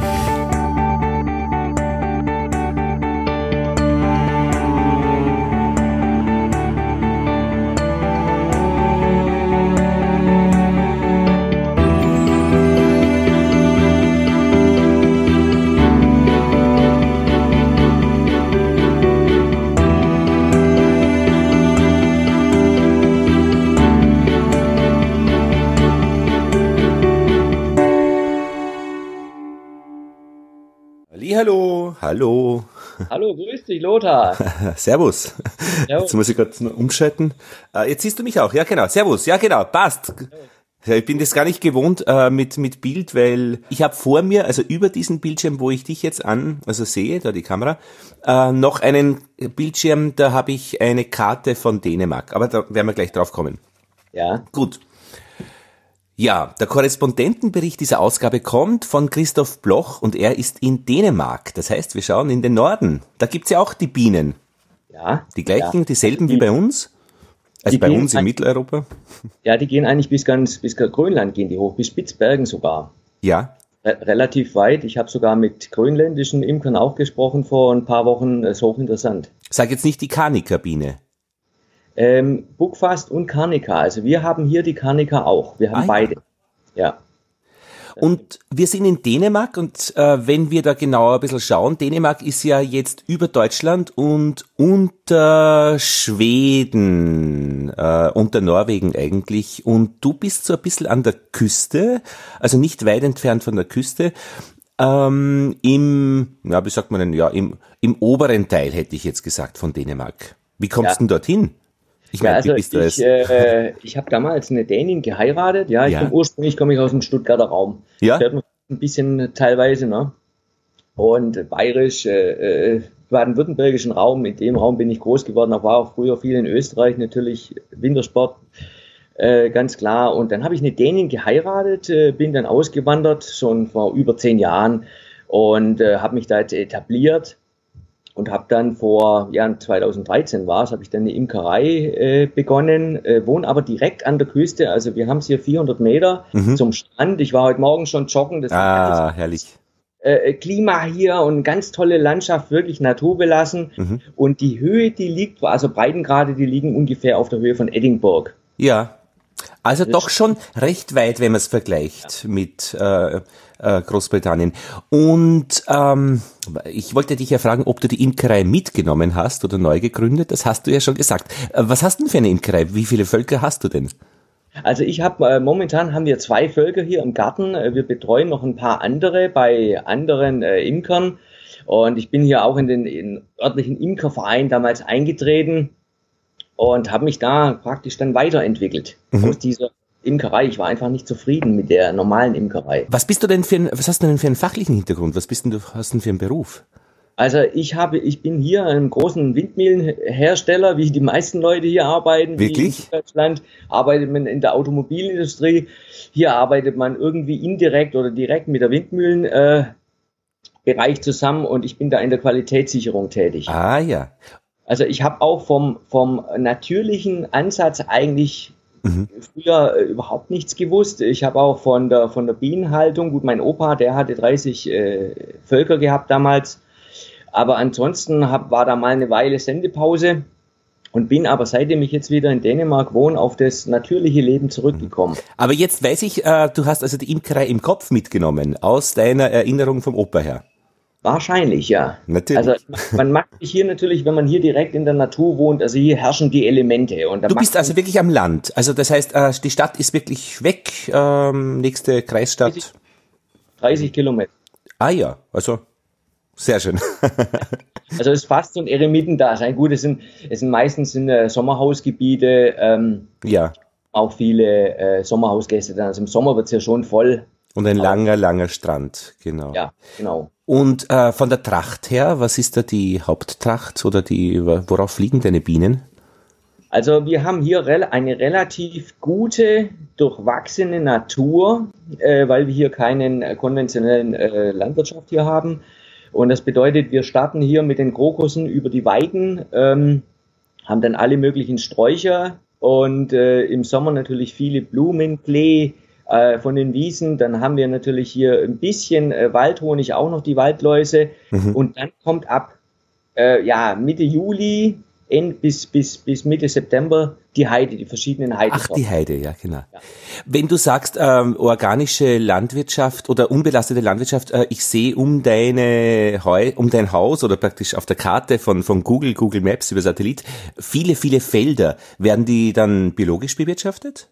Nein, nein. Das Aber also, also hier direkt, also die, die, wenn du mal auf die Kilometeranzahl gehst, also unten, dann sind wir hier relativ weit weg. Also ich glaube, die nächsten Felder, die fangen irgendwann mal äh, ja, ja. sechs, sechs Kilometer entfernt an. Ich sehe, wovon du sprichst, genau. Und das Gebiet, äh, wo du wohnst, das ist dann wirklich dieses äh, Küstengebiet ähm, und, und dieses unbewirtschaftete Gebiet. Verstehe ich, ja, genau. Aber, aber es ist eigentlich relativ schwierig für Bienen, weil wir haben erstmal den halbierten Trachtradius ja. durch die Nordsee. Ja, richtig, das ist genau die Hälfte. Das geht ja. also nur in den Osten, die, der Ausflug, ja. Genau, und, und dann die andere Geschichte ist natürlich das unwirtliche Wetter. Also wir haben hier äh, Stürme natürlich auch im Sommer, besonders die Salzluft. Äh, die, wir haben bis zu Orkanstärken hier. Äh, wir haben eine starke Salzkonzentration, die ist überall abgelagert. Ah. Das muss, ja, hier brennt, ja, hier brennt fast, also im Sommer brennt bei mir hier der Rasen ab, weil es, weil die Sonne hier auch so intensiv ist im Norden. Und äh, wie schlägt sich das nieder auf die, auf die Betriebsweise oder auf deine Bienen? Ja, die haben es natürlich schon schwierig. Also in gewisser Weise, entweder ist es knallheiß ja. oder es regnet. Und das Salz dazu und das Salz dazu. Und, oh. und der Wind natürlich auch, also weil die müssen halt ständig irgendwie gegen äh, den Wind fliegen. Ja. Das ist natürlich nicht ganz einfach. Das sind muskulöse Bienen. Äh, sie sind robust, also oder beziehungsweise sie werden robust automatisch. ja, sicher. Du auch.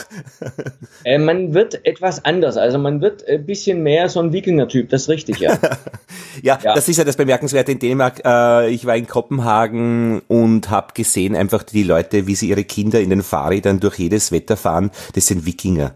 Ja. Also ja. rote Bäckchen, äh, vielleicht eine Haube auf, aber aber das sind ich, ich, ich mich wundert's. Also die decken hier bei, bei Sturmstärke, da machen die hier oben den Dachfürst drauf oder decken das Dach. Ach so. äh, da verkrieche ich mich unter den Tisch. Also das, das versteht man normalerweise. Ja. Und dann holt man wem aus Stuttgart, um dann noch zusätzlich die Luft äh, äh, zu, zu äh, die Energie rauszuziehen. Das finde ich hübsch. Genau. Ähm, wie geht's denn jetzt am Bienenstand draußen? Weil das ist ja die Idee, äh, dass wir auch immer ähm, in den Bienengesprächen, und wir haben jetzt Mitte April, fragen, was gerade deine Arbeit ist oder wie schaut's gerade aus beim Stand? Ja, also momentan, also wir waren jetzt das erste Mal letzte Woche hatten wir so annähernd kurz mal 20 Grad, weil wir hatten jetzt einen ziemlich kalten Winter gehabt, also einen längeren Winter äh, mit, mit keinen äh, Schwungperioden. Ja. Und ähm, es war schon wirklich eiseskalt dann auch äh, zum Schluss im März. Und die sind, wir waren das letzte Mal, das erste Mal dran, erstmal nachzuschauen, wie sieht's überhaupt aus mit der äh, mit, mit dem Futter muss ich nachfüttern oder oder wie genau wie ja. den Bienen einfach mhm. und ähm, das war das erste Mal und es geht denen richtig gut also es ist eine richtig große Volksstärke äh, beide äh, Völker wir haben einmal die optimal die neue Beute und dann haben wir noch die äh, alte Stapelbeute, auch natürlich in Stroh äh, gefertigt, also in Strohkästen. Und beide fliegen jetzt, aber ich habe jetzt noch, ich mache jetzt noch gar nichts, weil wir haben so gut wie keine Blüten momentan, weil die Natur ist jetzt gerade äh, sich so im Aufbau. Ja. Das, das dauert noch etwas. Ah ja, verstehe. Das heißt, ruhig halten, ein bisschen beobachten, was tut sich am Flugloch äh, genau. und sich freuen, wenn einmal mit Pollenhöschen wer heimkommt. Genau, genau, kann man sagen, ja. Also wir waren das letzte Mal, ich habe mal auf, auf, äh, geschaut in den Aufzeichnungen, das war der neunte, neunte war das letzte Mal, als wir äh, an den Bienen waren. Also sieben Monate hatten wir die zugelassen und hatten nicht nachgeschaut. Ja, ja. Und die äh, Völker haben überlebt, das hast du eben schon festgestellt. Also es ist schon was da. Äh, die, die, die haben überlebt, also wir haben ja schon reingeschaut, ich habe auch in der, in der Optimale, in der neuen reingeschaut, weil die haben sich nämlich später blicken lassen. Ja. Äh, weil die ist ein bisschen höher. Du sprichst hier von äh, zwei verschiedenen Beuten, in denen du deine zwei Völker hast. Und eine davon, eine dieser Beuten hast du selbst entwickelt. Ich habe eigentlich beide selber entwickelt im Endeffekt. Möchtest du uns darüber erzählen, wie die, äh, wie ja. die Beuten sind? Also ich habe eine Standardbeute, das ist eine äh, Zander Jumbo. Das sind im Prinzip, also unten ist ein Boden, dann kommt eine hohe Kiste und dann drüber der Honigraum. Das ist so meine, mein Zugang. Das weiß ich, das kenne ich. Was hast du da gemacht jetzt? Also bei uns ist das von der Betriebsweise genau das Gleiche. Es gibt ja zwei unterschiedliche Betriebsweisen, kann man sagen. Einmal die, äh, äh, die Beute, die Einraumbeute und dann einmal die Stapelbeute. Und die Stapelbeute, so wie du es jetzt hast, an der sind wir auch hängen geblieben, weil wir das sinnvoll äh, für sinnvoll hielten. Äh, das, was ich gemacht habe, ich habe sie nur als Stroh gemacht. Also ich habe diese Zagen komplett ja. aus Stroh gemacht, die ganzen Wände aus Stroh. So hab hier, mhm. ich kann jetzt der, äh, die, die Leute natürlich nicht richtig sehen, aber du kannst es hier sehen, so. Ja, ich versuch's zu beschreiben. Du bist jetzt aufgestanden, wir sehen uns ja jetzt gerade über Skype und hast ähm, so einen Holzrahmen in der Größe äh, der, der üblichen Holzzage, aber das sind eben nur die, die Seitenleisten und ein bisschen ein Brett als Verstärkung und dazwischen die Wände sind aus Stroh. Und das genau. Stroh hast du dir aus der Umgebung gesammelt? Ja, ja. Okay. Also wir haben, also wir haben hier, das ist ein Gebiet, wo wir meistens äh, Strohdächer haben. Und die Strohdächer, die haben sich bewährt, A, in dieser unwirtlichen Gegend im Winter wie auch im Sommer. Ach. Das, be das bedeutet, im Sommer kühlen die schön ab, wenn hier die Sonne runterbrutzelt. Mhm. Und die kann richtig, richtig stechen hier im Sommer. Also man kann ja wirklich auch einen Hitzeschlag kriegen, obwohl wir hier im Norden sind. Man, ja. man denkt das gar nicht. Und im Winter natürlich bei der Kälte, wir haben auch schon fast 20 Grad minus hier äh, gehabt, da wärmen die natürlich auch, weil es ein guter Isolator ist. Mhm. Und der andere, der riesig große Vorteil ist, besonders für die Bienen, dass das Stroh die Feuchtigkeit aufnimmt. Ja, und reguliert und puffert in alle Richtungen, wenn es zu viel gibt oder zu wenig. Richtig. Ach, und wie dick ist dann äh, so eine, ist das, wie viele Strohröhrchen sind, bilden dann die Dicke der Wand der Beute? Also das wird, ich habe so ein Verfahren entwickelt, dass es äh, reingepresst wird, also bis zum physischen äh, Presszustand, bis es dann nicht mehr geht und die sind ungefähr vier, viereinhalb Zentimeter dick. Diese Viereinhalb, ich halte gerade meine Finger auseinander, also doch recht dicke Wände und du sagst gepresst, das heißt also nicht die Röhrchen im Originalzustand, sondern wirklich so richtig zusammengedrückt. Nein, Nein, die sind im Originalzustand, aber das wurde dann, ja genau, es wurde dann äh, alles, also die Röhrchen werden dann zusammengepresst. Also die kommen so in so eine Presse rein, dann werden die zusammengepresst, damit die natürlich fest drin sind. Aber ist dann äh, äh, gepresst im Sinne von, dass sie dicht sind oder dass praktisch auch diese Luft in der Röhre irgendwie rausgedrückt wird, dass letztlich nur die Wände der, ähm, des, äh, der, äh, des Schiffs da sind? Also, also die, die Röhren sind immer noch da. Die Röhren sind immer noch da, alles ja. klar. Die werden nicht zerstört dabei durchs Pressen. Es wird nur, äh, ja genau, du zeigst mir jetzt so ein Schilfrohr und ja. das ist alles noch, äh, man könnte sowas wieder rausnehmen. Genau, alles klar. genau. Okay. Richtig. Und damit hast du jetzt das, was ich als Holzwand habe, Holzzage, als ähm, ähm, Stroh, äh, wie, ja. na, äh, äh, Schilf, Entschuldige, Schilf sagst du ja. Ja, also äh, der lateinische Name heißt hier perfekt, Phragmites australis, äh, äh, Redschilf, das ist richtig, ja. Redschilf, genau. Und dadurch ist aber theoretisch, müsste, ich, müsste die auch leichter sein. Ja, sie ist relativ leicht. Sie wiegt jetzt circa sechs Kilo. Äh, da komme ich natürlich nicht hin mit einer, mit einer äh, Styroporbeute. Die wiegt ungefähr bei zweieinhalb Kilo. Aber sie ist im Vergleich, wenn ich das jetzt als Holz nehme und als Holz als Isolator verwende, dann ist die natürlich sehr leicht. Aha. Ganz klar. Und du kennst dich damit aus mit diesen Parametern. Das heißt, du kannst damit auch rechnen. So als Techniker, Ingenieur, ah, verstehe. Das heißt, K-Wert und so weiter, das ist alles keine Geschichte. Also wir haben, äh, wir haben jetzt natürlich nach dem optimalen äh, Rahmenmaß auch gesucht, also und auch nach der optimalen Beute. Und es gibt ja äh, aus der Bauphysik natürlich äh, äh, Berechnungsformeln, die man anwenden kann. Das ist überhaupt kein Hokuspokus, das kann jeder machen. Und da kann man dann die Temperaturisolation mhm. oder die Temperaturverhältnisse auch mit, der, mit den Luft, mit, ähm, äh, mit den Wasser mit der Feuchtigkeitsverhältnisse dann äh, in Verbindung setzen und natürlich das Optimale jetzt für die Bienen rausfinden. Ja, ja. In, in Normalfall ist es ja so, dass die Bienen eher in runden äh, Komplexen wohnen sollten, weil wir da natürlich bessere Luftverhältnisse haben. Ja. Ganz klar. Warum bessere Luftverhältnisse? Weil in den Rund, also in den Ecken, da setzt sich natürlich immer die besonders die Luftfeuchtigkeit ab. Ach, also ja, ja, verstehe. Ja. Genau. Das, mhm das macht die Natur, macht das automatisch durch die äh, Baumhöhlen, äh, wo sich jetzt die äh, Bienen sich da einsuchen. Äh, da braucht der Mensch gar nichts zutun, nur wir haben die jetzt natürlich in, in, in eckige Kästen gesetzt, damit wir als Imker es einfacher haben. Mhm.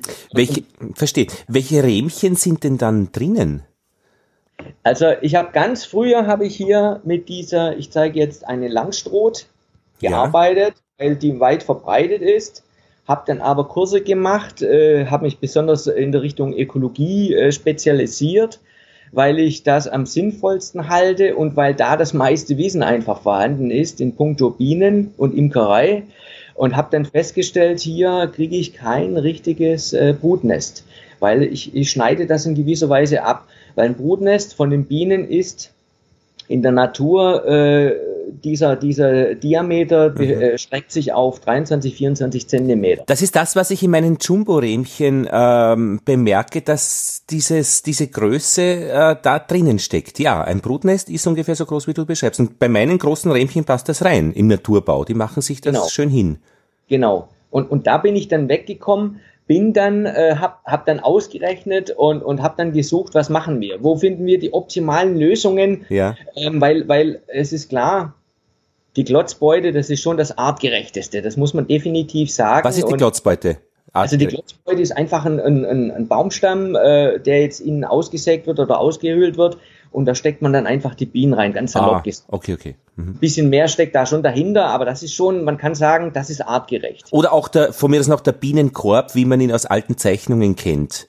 Das ja, wirkt auch genau. ein bisschen artgerecht. Ja. Genau, ja, der, der ist sogar sehr gut artgerecht, weil er wurde ja, also Torben Schiffer aus Hamburg, der hatte ja die ganzen Beuten äh, auf, in puncto Luftfeuchtigkeit und Temperatur gemessen und hat herausgefunden, dass einfach die meisten Beuten äh, äh sehr äh, weit weg von, der, von den ähm, mhm. Verhältnissen in den hohen Bäumen sind. Und der komischerweise dieser Stülper, dieser Lüneburger Stülper, ja der hatte die besten Werte gehabt. Mhm. Und das haben die im Mittelalter entwickelt. Und die konnten ja das gar nicht ausmessen und ausrechnen. Wie, wie, wie die das gemacht haben, ist immer noch ein großes Wunder für mich. Mhm. Also man Aber, hat einfach mhm. ein besseres Verhältnis zur Natur gehabt, glaube ich. Irgendwie sind wir da weit weg gedriftet. Naja, du würdest es ja wahrscheinlich schon auch in den Parametern wiederfinden als, als Rechner, als Techniker. Also du kannst das ja quantifizieren. Ich finde das interessant, was du beschreibst, weil meine neuen Völker, die sind in einem Park an einer Mauer und so ein bisschen im Halbkreis aufgestellt und das, was du sagst, diese Feuchtigkeit und so weiter, das kann ich an den unterschiedlichen Völkern bemerken. Also die fühlen sich unterschiedlich an, wie, also einerseits dann auch, es fühlt sich dann teilweise ein bisschen klamm an, wenn es nicht gut funktioniert, aber es hat jedes Volk durch auch die Nähe an der Mauer und so weiter, das, da bin ich erst beim Herausfinden, äh, was da die, und manche Dinge fühlen sich auch nicht so gut an, finde ich. Also gerade wenn diese Feuchtigkeit dabei ist, da denke ich, da denke ich mir mal, oh, oh, ja, und, und ja, und, und wenn man dann einmal bei einem Volk habe ich auch ein bisschen einen Schimmel gesehen.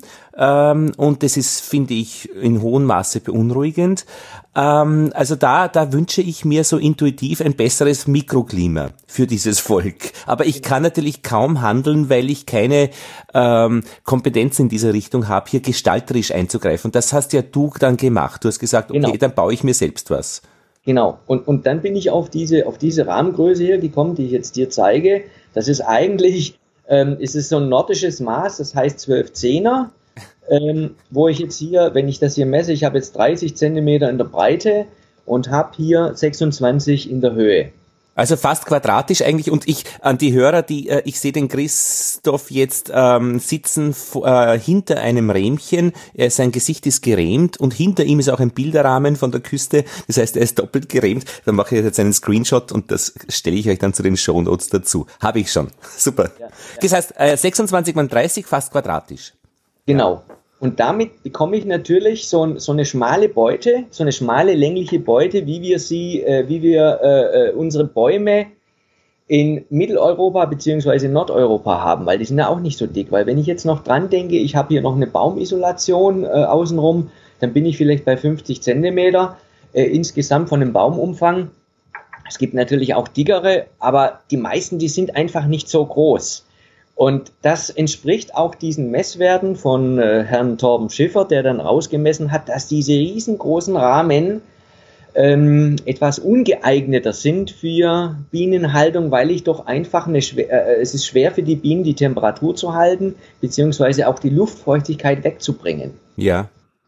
Und, und das geht natürlich hier in dieser Beute super einfach für die Bienen. Weil? Weil einfach der Raum kleiner ist, weil das Stroh isoliert und weil das Stroh gleichzeitig diese Luftfeuchtigkeit aufnimmt. Jetzt habe ich aber etwas nicht verstanden. Ähm, Thorsten Schiffer, wer ist das noch einmal? Die, die, die bitte? Äh, Thorsten Schiffer, wer ist das noch einmal? Ja. Thorsten Schiffer ist ein, ein Biologe aus Hamburg, äh, der ist bekannt auch durch den Bücherskorpion. Der hat die Geschichte mit dem Bücherskorpion äh, erforscht. Der Bücherskorpion, der auch diese, diese Varroa-Milben frisst. Ja. Bedeutet also, er hat auch eigentlich das artgerechte Imkern oder das artgerechte Bienenleben wieder entwickelt oder herausgefunden, wie das eigentlich sein sollte, beziehungsweise was ist am besten für die Biene. Das habe ich ja beim Stefan Mandl kennengelernt, beim äh, österreichischen Berufsimkervertreter, der gesagt hat, die Ameisen, die brauche ich ja gar nicht einmal wegzukehren, das passt schon gut dazu, wenn die da oben herumwuseln. Äh, ja. Und das war genau. neu für mich, weil die wollte ich gleich weggeben. Und mit dem Bücher, Bücherskorpion, der ja auch Teil offenbar der, dieses Gefüges ist, den braucht, denn da freut man sich ja, dass der da ist. Ja, Stichwort genau. Varroa. Aber also ich habe ja, genau. Ja. Hm, bitte. Ich, ich habe ganz, ganz früher, also am Anfang, als ich angefangen habe, habe ich gemerkt, da krabbeln so viele Tiere da rein in die Gebäude. ähm, die Ohrenkrabbler gehabt und, und ja, mhm. und dann habe ich die immer rausgefegt, weil ja. ich gedacht, gehören da nicht rein, weil wir haben in der Imkerschule gelernt, so ein, so ein äh, Bienenstock, das sollte klinisch rein sein, äh, weil der wird dann auch jedes Jahr geputzt und so. Das ist aber genau das Falsche, weil wir machen das Mikroklima ähm, regelrecht kaputt. Mhm weil in der Natur, da gibt es diese Abgrenzung nicht. Also, ja, ja. ja. Denk, äh, äh wenn wir ein großes Haus haben, da wohnen da die Sörens drin, dann wohnt Peter unten und rechts oben wohnt dann der Klaus, äh, sind dann abgetrennt in der, in der Natur. Da lebt alles miteinander und durcheinander. Und da gibt's Schadschwellen in der Natur. Wenn sich ein System zu stark äh, ausdehnt, Räuber-Beutemechanismen, dann kann schon was passieren. Genau. Mhm. Und, und der, der Herr Torben Schiffer, der hat äh, herausgefunden, dass äh, zum Beispiel der Bücherskorpion in den letzten Millionen Jahren äh, einfach mit den Bienen zusammen gewohnt hat. Das ja. war wie Bienen ihr Haustier. Der ist sogar äh, mitgeschwärmt. Also er hat sich rangehängt an den Bienen und ist mit in die neue, ähm, äh, in das neue Wohnhaus dann mit eingezogen. Und der sollte mit drin sein in den Bienenstock. Also die ganze, die ganze, äh, das ganze Mikroklima mhm. gehört da dazu. Und das kann man aber nur herstellen, indem man eine, entweder eine Klotzbeute hat in der Richtung oder diese, diese Kugeln hat oder hier so eine Strohbeute. Ja, und jetzt habe ich das mit der Größe der Rähmchen noch nicht ganz verstanden, weil das Rähmchen, das du mir gezeigt hast, 26 mal 30, fast quadratisch, ist eben relativ groß. Und was ist jetzt die, was, also das heißt, du hast ein schönes Brutnest äh, drinnen, äh, von der Größe her, also im, im, im Durchmesser passt das gut mit, dein, mit den Vorstellungen, wie das sein soll. Und dann habe ich dich verloren, also weil ich jetzt nicht mehr genau weiß, was die Größe dann für ein Faktor ist, also für, für Thema ist. Ja, also das war so, ich brauche natürlich ein gewisses Brutnest, ein ausgebautes Brutnest in, in meinen Rahmen. Ja. Und dann ist natürlich die Geschichte, ich darf die Rahmen nicht zu groß haben. Weil wenn ich die Rahmen zu groß habe, habe ich natürlich auch das Magazin oder die Beute zu groß. Warte, was bedeutet jetzt Größe? Äh, 26 mal 30 ist ja eine bestimmte Größe, das ist ja nicht zu groß. Oder meinst du jetzt, dass es sieben Rähmchen parallel hintereinander sind, dass das Volumen zu groß wird? Nee, also, also äh, zehn Rähmchen nebeneinander. Ja. Die natürlich dann in die Höhe aufgestapelt. Also ich, ich bleibe hier bei der Stapelbeute. Das ist hier der Vorteil. Ähm, ich versuche oder ich habe versucht, da äh, das, der ökologische Ansatz, dieser artgerechte Ansatz mit der Ökonomie in ein Gefüge zu bekommen. Das bedeutet, ich kann hier auch wirtschaftlich arbeiten. Okay, Moment. Ich bleibe noch bei der Größe, weil ich es noch nicht ganz verstehe. Äh, wenn du sagst, etwas wird zu groß, ja. wa was meinst du damit? Also was ist da deine Befürchtung? Was möchtest du nicht haben? Ja, also die, äh, wenn es zu groß wird, dann habe ich natürlich einen äh, gewissen Energieverlust was zu also, groß wird? Äh, wenn, wenn, wenn die Zarge zu groß wird. Die gesamte ich, Zarge? Ja, die gesamte Zarge. Ja, okay. Weil wir müssen uns vorstellen, wir haben einen, einen hohlen Baum, ja. der jetzt schmal und lang ist. Ja.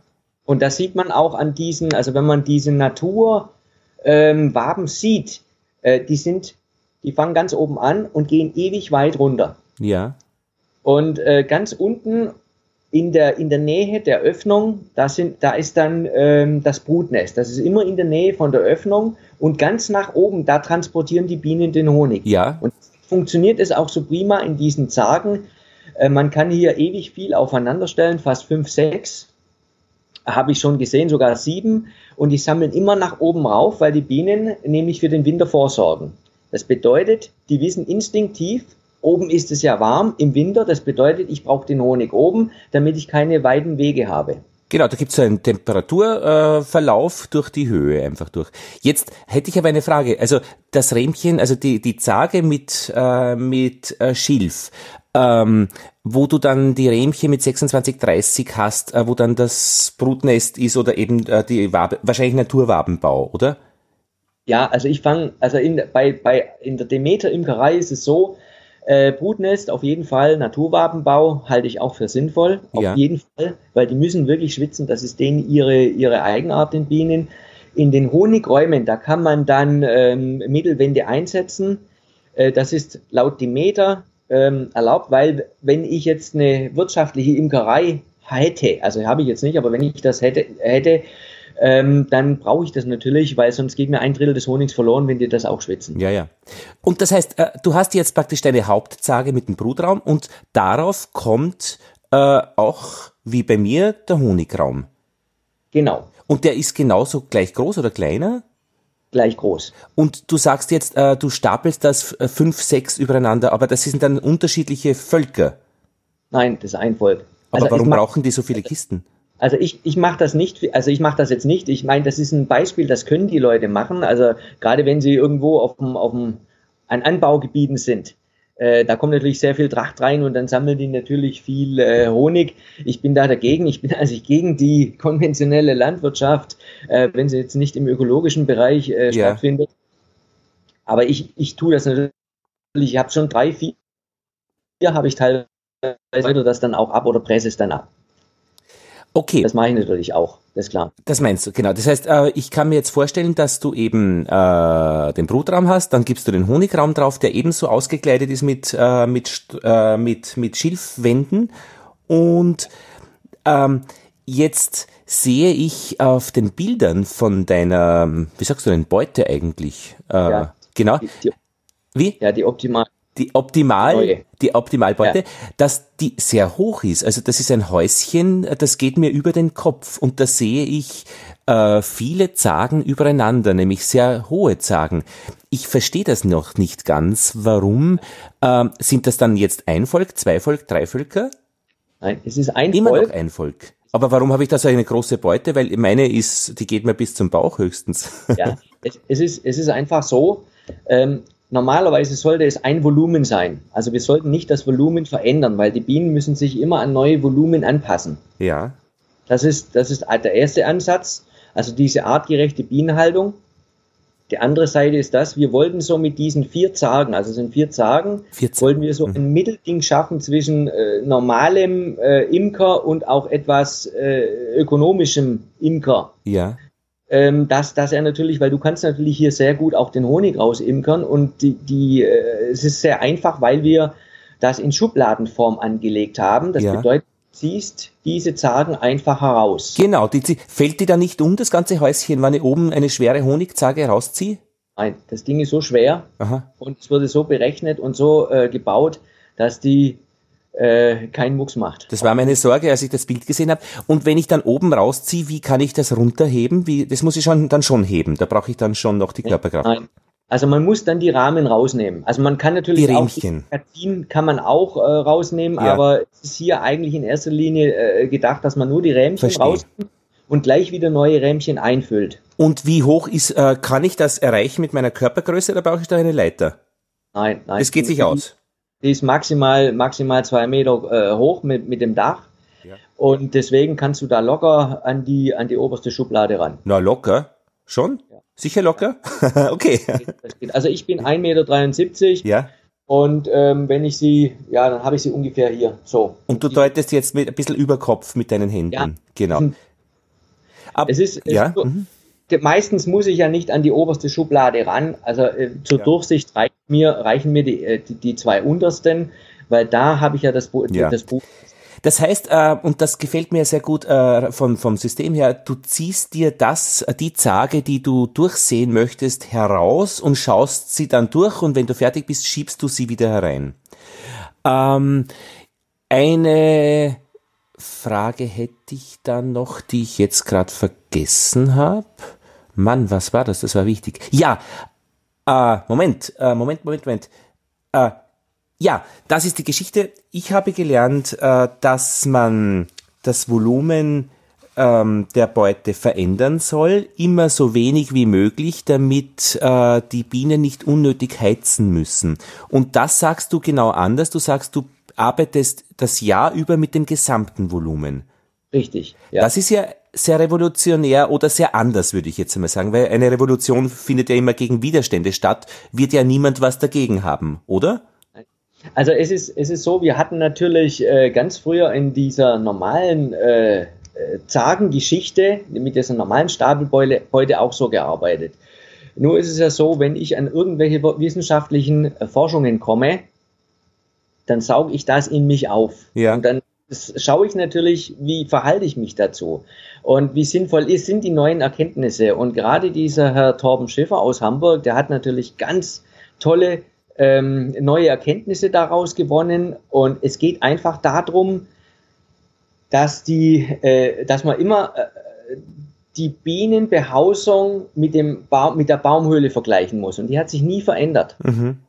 Und was wir hier machen, wir, wir, wir versuchen ständig in die Biene in das Wohl der Biene einzugreifen und ver äh, verändern ständig diese Luftunterschiede äh, äh, ähm, und diese mhm. Temperatur- und, und Feuchtigkeitsunterschiede, an die sie sich dann jedes Mal wieder anpassen muss. Ja, das. Und mhm. das wird schwierig für die. Und, und wenn, wenn man nämlich sieht, also die Biene, man, wir, wir kennen sie ja nur, ja, sie, sie äh, holt Honig, aber das war's dann auch. Ähm, wir haben uns nie richtig äh, Gedanken drüber gemacht, warum zum Beispiel bei den Rahmen, bei den Waben unten irgendwie äh, Stellen fehlen oder an der Seite. Ja. Und äh, laut Professor äh, äh, Tautz von der Universität Würzburg, der jetzt äh, Vorstand von diesem Hobos-Projekt ist, der, äh, es gibt, gibt ganz tolle Interviews auch auf YouTube, der hat das mal so erklärt, dass die Bienen diese Waben zur Kommunikation benutzen. Mhm. Das heißt, man muss sich das ganze Ding wie ein Schwingkörper vorstellen. Mhm.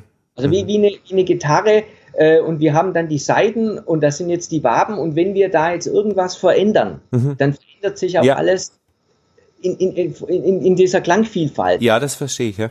Und da haben wir noch nicht richtig den Einblick daraus. Das wird aber in den nächsten Jahren mehr kommen.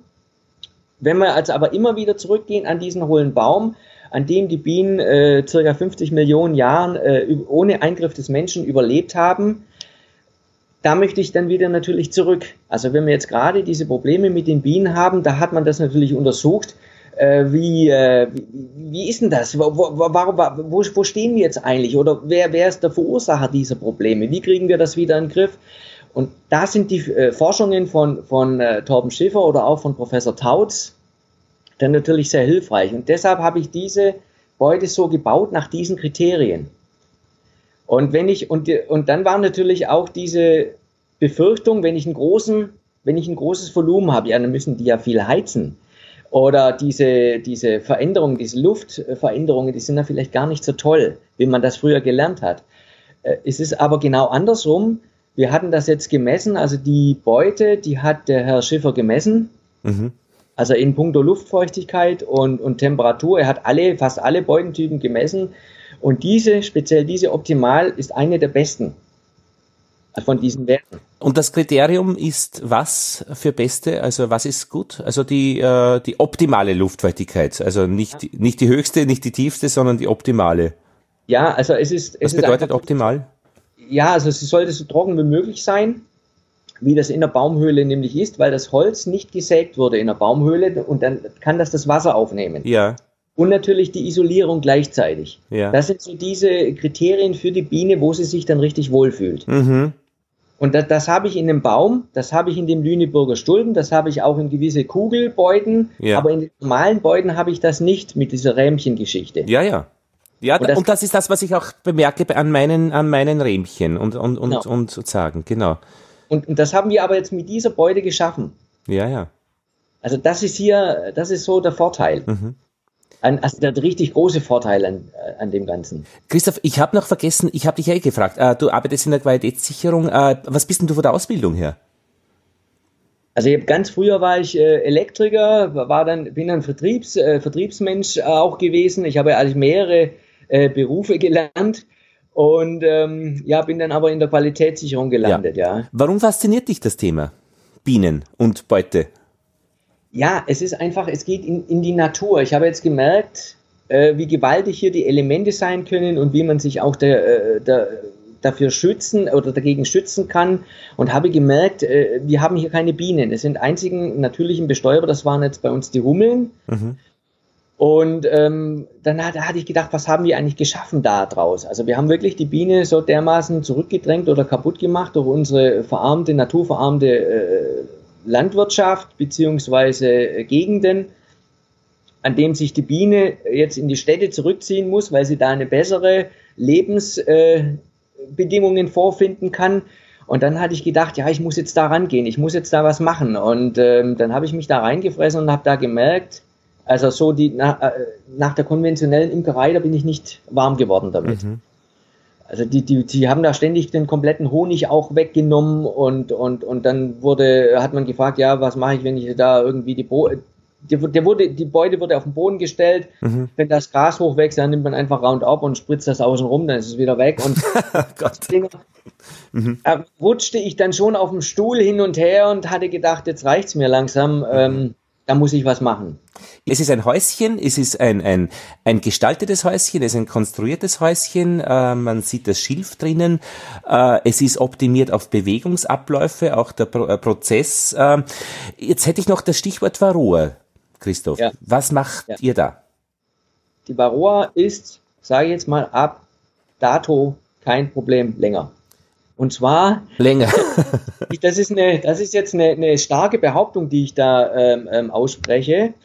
Ähm, und zwar ist es so, dass gerade dieser Herr Torben Schiffer wieder ein neues Varroa-Mittel äh, oder eine neue Varroa-Bekämpfung äh, gefunden hat. Da kann ich jetzt noch nicht so viel dazu sagen, äh, weil er, äh, das wird, das wird noch rauskommen. Aber es ist einfach so, dass wir die Varroa im Griff haben mit natürlichen Mitteln. Ja. Man braucht nicht diese Säuren, man braucht keine Chemie, man braucht keine Pestizide. Das ist alles äh, schlecht für die Bienen. Wir, wir züchten mehr die Resistenz dieser Varroa. Ja. Es gibt so viele Möglichkeiten, natürlich die Varroa zu bekämpfen, effektiv, viel effektiver zu bekämpfen und die sind bekannt. Also das, das Internet ist offen und ich, ich nenne nur ein paar. Der, der eine ist jetzt gerade der Bücherskorpion. Genau.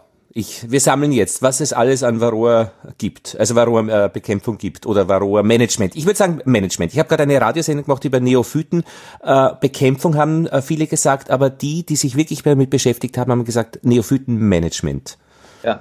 Und ja. das war das bessere Wort, glaube ich.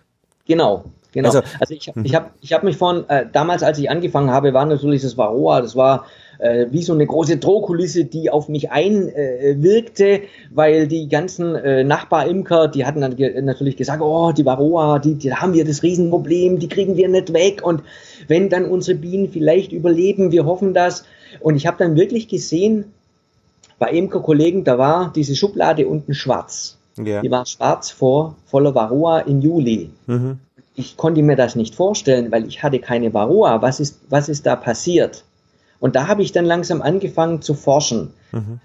Was läuft denn da? A, wie kann ich das überhaupt ausmessen, wie viel Varroa ich habe? Das kann man so gut wie fast nicht ausmessen. Es gibt eine Methode, eine hundertprozentige Methode, und die ist auch super effektiv. Aber ansonsten kann ich diese, äh, äh das nicht ausmessen, weil ich zum Beispiel habe ja viele Tiere unten in, im, im Boden drin, unter anderem auch diese diese Ohrwürmer und die fressen die unten. Du sprichst ein Problem an, das ich äh, als äh, sehr belastend empfinde, äh, weil es immer heißt, äh, Varroa ist zuallererst Monitoring, wie geht's meinem Volk und immer wenn ich die Schublade unten reinschieb, dann habe ich die Tiere, die mir das wegtragen. Na gut, dann kann ich mit Öl arbeiten, also mit, mit Salatöl, mit äh, Küchentüchern. Ich, es ist aber sehr unbefriedigend, äh, die Geschichte. Äh, ja, wie, wie, ja, wie machst das du dann? Wie, wie geht das? Monitoring? Also, also es gibt, also der, ich, ich gehe mal, geh mal von, äh, fange mal von Anfang an. Und zwar, also A, einmal ist natürlich der Bioscorpion eine ganz große Hilfe, wenn, okay. wenn man den einsetzen kann. Ja, das ist eine, das ist eine Lösung. Die andere Lösung, die jetzt von Dr. Ralf Büchler äh, kommt, das ist die Büchler-Methode und die ist auch wissenschaftlich erforscht aus dem Institut von Kirchhain. Ja. Äh, aus Hessen, Kirchhain, Entschuldigung. Und zwar ähm, ist das eine, man macht es ja mit den Drohnen heutzutage, weil die Drohnen so viel Varroa haben. Und man nimmt da die komplette Brut, man schneidet die komplette Brut raus. Drohnenbrutentnahme, genau. die komplette Brutentnahme. Ach so, die, die totale Brutentnahme, das habe ich voriges Jahr gemacht und alle meine neuen Völker sind über den Winter gekommen. Äh, das finde ich, das war keine schlechte Idee. Im Juli. Man darf nicht, man sollte es nicht zu spät machen, aber man Im Juni, kann es. Juni was. Mhm. Ja, genau, das ist perfekt. Das ist perfekt. Gerade wenn dann die, ähm, die, die, die, die, äh, die Varroa stark mit der Population ansteigt, schneidet man da mal komplett raus es gibt noch einen, einen, guten Nebeneffekt. Wenn man das macht, hat man sogar zwei Wochen später, wenn man dann erntet, mehr Honig. Mehr Honig, ganz genau. Ja, ja. Das, also das ist ja bekannt. Und das, also mir, auch mir bekannt. Also äh, die totale Blutentnahme, das hat sich gut ausgewirkt, wenn ja. das war, wenn das der Grund war, warum die Völker überlebt haben. Genau, okay. Haben wir schon zwei. Bücherskorpion Brutentnahme. Drohnenbrut ja. schneiden auch, oder? Ja, also ich lasse die Drohnen drin, weil ich bin der Meinung, dass die Drohnen eine, eine wichtige Aufgabe haben. Ja. Ich mache sie nicht okay. raus, weil wir müssen immer dran bedenken, die, die Natur, die hat das ja nicht umsonst äh, erschaffen, diese Drohnen. Ja. Wir gehen jetzt davon aus, wir schneiden den männlichen Teil einfach raus und der ja, ist dann weg, weil wir denken, ja, die fressen ja nur Honig. Äh, aber was machen die sonst? Und dann nehmen die die Varroa auf. Gut, wenn ich die jetzt rausschneide, habe ich weniger Varroa. Haha. Ja, ja funktioniert nicht in Wirklichkeit, weil wir haben gesehen, wir müssen die Völker trotzdem behandeln. Ja. Also das ist keine okay. Alternative. Gut. Ja. Was gibt's noch? Grooming, äh, Grooming. Also das heißt, die Bienen könnten sich selbst putzen. Das kann man vielleicht durch Selektion der Königin, äh, der, der, der, der Züchtung verstärken. Äh, das kann man machen, indem man ähm, nicht auf Honigmaximierung arbeitet. Ja. Warum Weil, schließt sich das aus? Das könnte ja beides funktionieren. Ja, rein theoretisch ja. Nur ist es so, dass die Biene auch ein effektives Wesen ist und wenn die Honig sammeln kann, dann sammelt die. Ja. In erster Linie. Ah, okay. Und du putzt dich nicht. ja, Putztrieb äh, in, in zweiter Reihe. Und ah, das sehen wir auch bei der Katze. Entweder sie jagt oder sie putzt sich. ja, man, ja, das sind so, das sind so Dinge, mhm. wo man dann sagt, alles klar, ähm, da, da wird schon mal schwierig, was, weil, weil die meisten Imker, die müssen sich ja refinanzieren und ich verstehe das vollkommen, weil man hat ja äh, nicht auf Bestäubungsleistung die Biene, ähm, ähm, getrimmt oder, oder, oder äh, man hält die Biene nicht wegen der Bestäubungsleistung, sondern man hält die Biene wegen dem Honigertrag. Mhm. Das sind marginale mhm. ähm, Einkünfte, die man dazu äh, bekommt. Ja.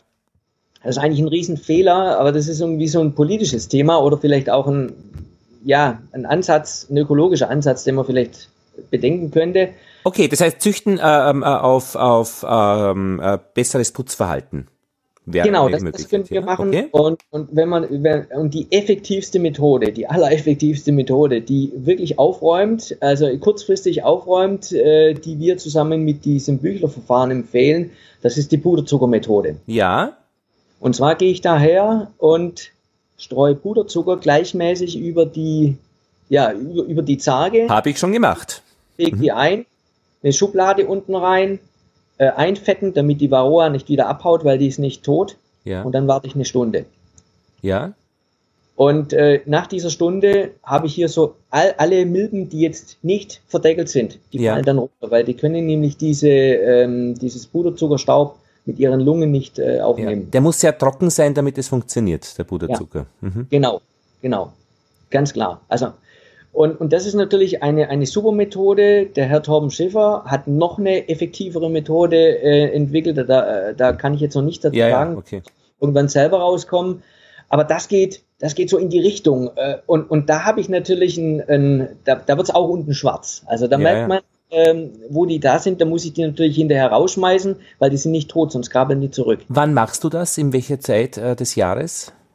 Also gerade im Frühjahr einfach mal zum Schauen, wie viel Varroa sind eigentlich da. Also wenn das Volk stark ist, also nicht gleich am Anfang, sondern wenn das mhm. äh, stark ist, einigermaßen stark und die sammeln schon und dann schaue ich mal nach, äh, wie sieht's überhaupt aus, was, wie viel habe ich denn da drin. Und ist das dann dein Monitoring? Das heißt, äh, du findest dadurch raus, wie viel im Volk ist, wo, ob die Schadschwelle überschritten ist? Ja, in, in erster Linie, ja. Okay. Ja, also weil wenn ich mhm. sehr viel habe nach dem Winter, dann muss ich mir natürlich überlegen, schneide ich gleich die Brut, um, um komplett hier aufzuräumen, oder lasse ich hier, sie jetzt noch ein bisschen und schneide dann erst die Brut im Sommer. Aber wie findest du das raus?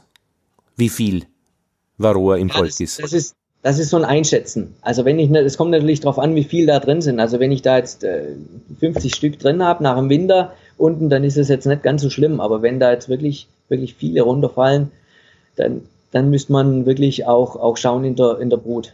Bei der, äh, das heißt, du wendest die Butterzuckermethode schon gleich einmal an früh im Ja. Jahr. Das Ja, heißt, genau. das machst du und an dem äh, erkennst du den Zustand deines Volkes. Genau, genau. Mhm. Und, und la- laut Torben Schiffer kann man das auch immer machen. Also weil das ist ähm, Ja, ja. sogar selbst wenn die das dann ab, äh, die, der, gute Vorteil ist ja, die putzen sich ja die Bienen, die putzen sich dann gegenseitig, die fangen dann das Grooming notgezwungen an. Ja, ja, genau. Mhm. Und das ist natürlich toll, äh, äh, schmeißen auch die Varroa runter, beziehungsweise beißen teilweise Beine ab. Also die, die können ja wirklich die Varroa abstoßen. Äh, viele Wissenschaftler sagen, das können die nicht. Wenn die mal drauf ist, ist die drauf. Das stimmt nicht. Mhm. Also die können die durch das Grooming, das hat man gesehen. Mhm. Und, und äh, die verschwindet dann auch, ja. Äh, Wärmebehandlung? Wärmebehandlung mache ich jetzt nicht, finde ich einen interessanten Ansatz, aber ich brauche es nicht. Ja. Und naja, und sonst die äh, organischen Säuren, Oxalsäure, Restentmilbung äh, im Dezember mit ähm, Oxalsäure oder so? Nein? Mache ich nicht, weil also die Oxalsäure äh, beziehungsweise alle Säuren haben einen äh, gravierenden Nachteil. Ich mache dieses Mikroklima kaputt, Ja, weil also diese ganzen Mitbewohner, die Symbionten, ja. die werden dadurch vernichtet. Ja. Gerade auch die Bücherskorpione, Mhm. die ja eigentlich diese Varroa äh, vom Hals halten sollten, die werden dadurch vernichtet. Die andere Geschichte ist das natürlich, die Bienen haben, es sind ja sehr feinfühlig und haben auch äh, Fühler und die mache ich dann auch kaputt. Mhm. Also die können sich dann gar nicht mehr richtig putzen. Also ich, ich, ich greife sehr stark in das Bienengeschehen ein, das eigentlich, das ich eigentlich aufrechterhalten möchte. Mhm. Deshalb verzichte ich darauf. Komplett. Mhm. Und dann gibt's noch die ähm, Größe der Brutzellen. Ja, habe ich aber noch keine Erfahrungen. Äh, Ich habe mit ein paar Leuten drüber gesprochen, ähm, weil, wie das ist, aber man muss da aufpassen, also weil man muss sich langsam an diese Größe der Brutzelle rantasten scheinbar. Man kann jetzt nicht von dieser 5,4 Millimeter auf die 4,9 Millimeter Ja. Auf einen Schlag äh, die, die, die, die Rahmen oder die, die Waben äh, Ja, ja. zurückgehen. Ich habe so ein bisschen einen Eindruck, das ist auch ähm, wirklich unterschiedlich, je nachdem, wie viele Völker man hat, wie man mit Varroa-Management umgeht, weil einfach ein, ein gewerblich tätiger Imker braucht eine Prozedur, wo das Ganze auch gut routinemäßig funktioniert. Und dann ist halt wahrscheinlich auch eine Bandbreite von super effizient, aber halt nicht naturnahe, äh, im Sinne auch von Honigertrag maximieren und auch dagegen würde ich jetzt einmal vor der Hand nichts einzuwenden haben, bis zu äh, Demeter Imkerei, wo ich dann vielleicht einfach versuche, das Gesamtpaket äh, irgendwo in der Mitte anzusiedeln. Also äh, und was für die eine Seite funktioniert, funktioniert dann halt nicht für die andere, sowohl technisch, biologisch als auch vielleicht von der weltanschaulichen äh, Sicht. Und da gibt's dann halt auch immer wieder ein bisschen Streit, wenn man diese, diese Ebenen versucht zu vergleichen. Ja, Ja. Es, ist, es ist ganz schwierig. Wie gesagt, das war ja unsere Aufgabe, oder das sehe ich jetzt als meine Aufgabe als Beutenbauer, dass ich äh, jetzt versuche, diese Welt zu kombinieren. Also ich möchte jetzt so weit wie möglich art, eine artgerechte Bienenhaltung, eine wesensgemäße Bienenhaltung, einen ökologischen Ansatz und gleichzeitig auch einen Ertrag. Wenn wir jetzt gerade über den Ertrag sprechen, wenn ich jetzt zum Beispiel eine Beute habe, die zu feucht oder auch zu kalt ist, weil die Isolierung zu schlecht ist, dann habe ich auch einen geringeren Ertrag.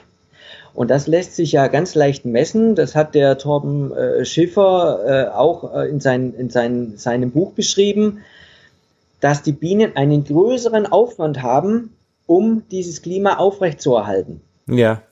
Das bedeutet, also wir haben noch ein, das ist noch ein Pluspunkt an dieser Strohbeute, Ja. dass ich einfach einen größeren Ertrag habe.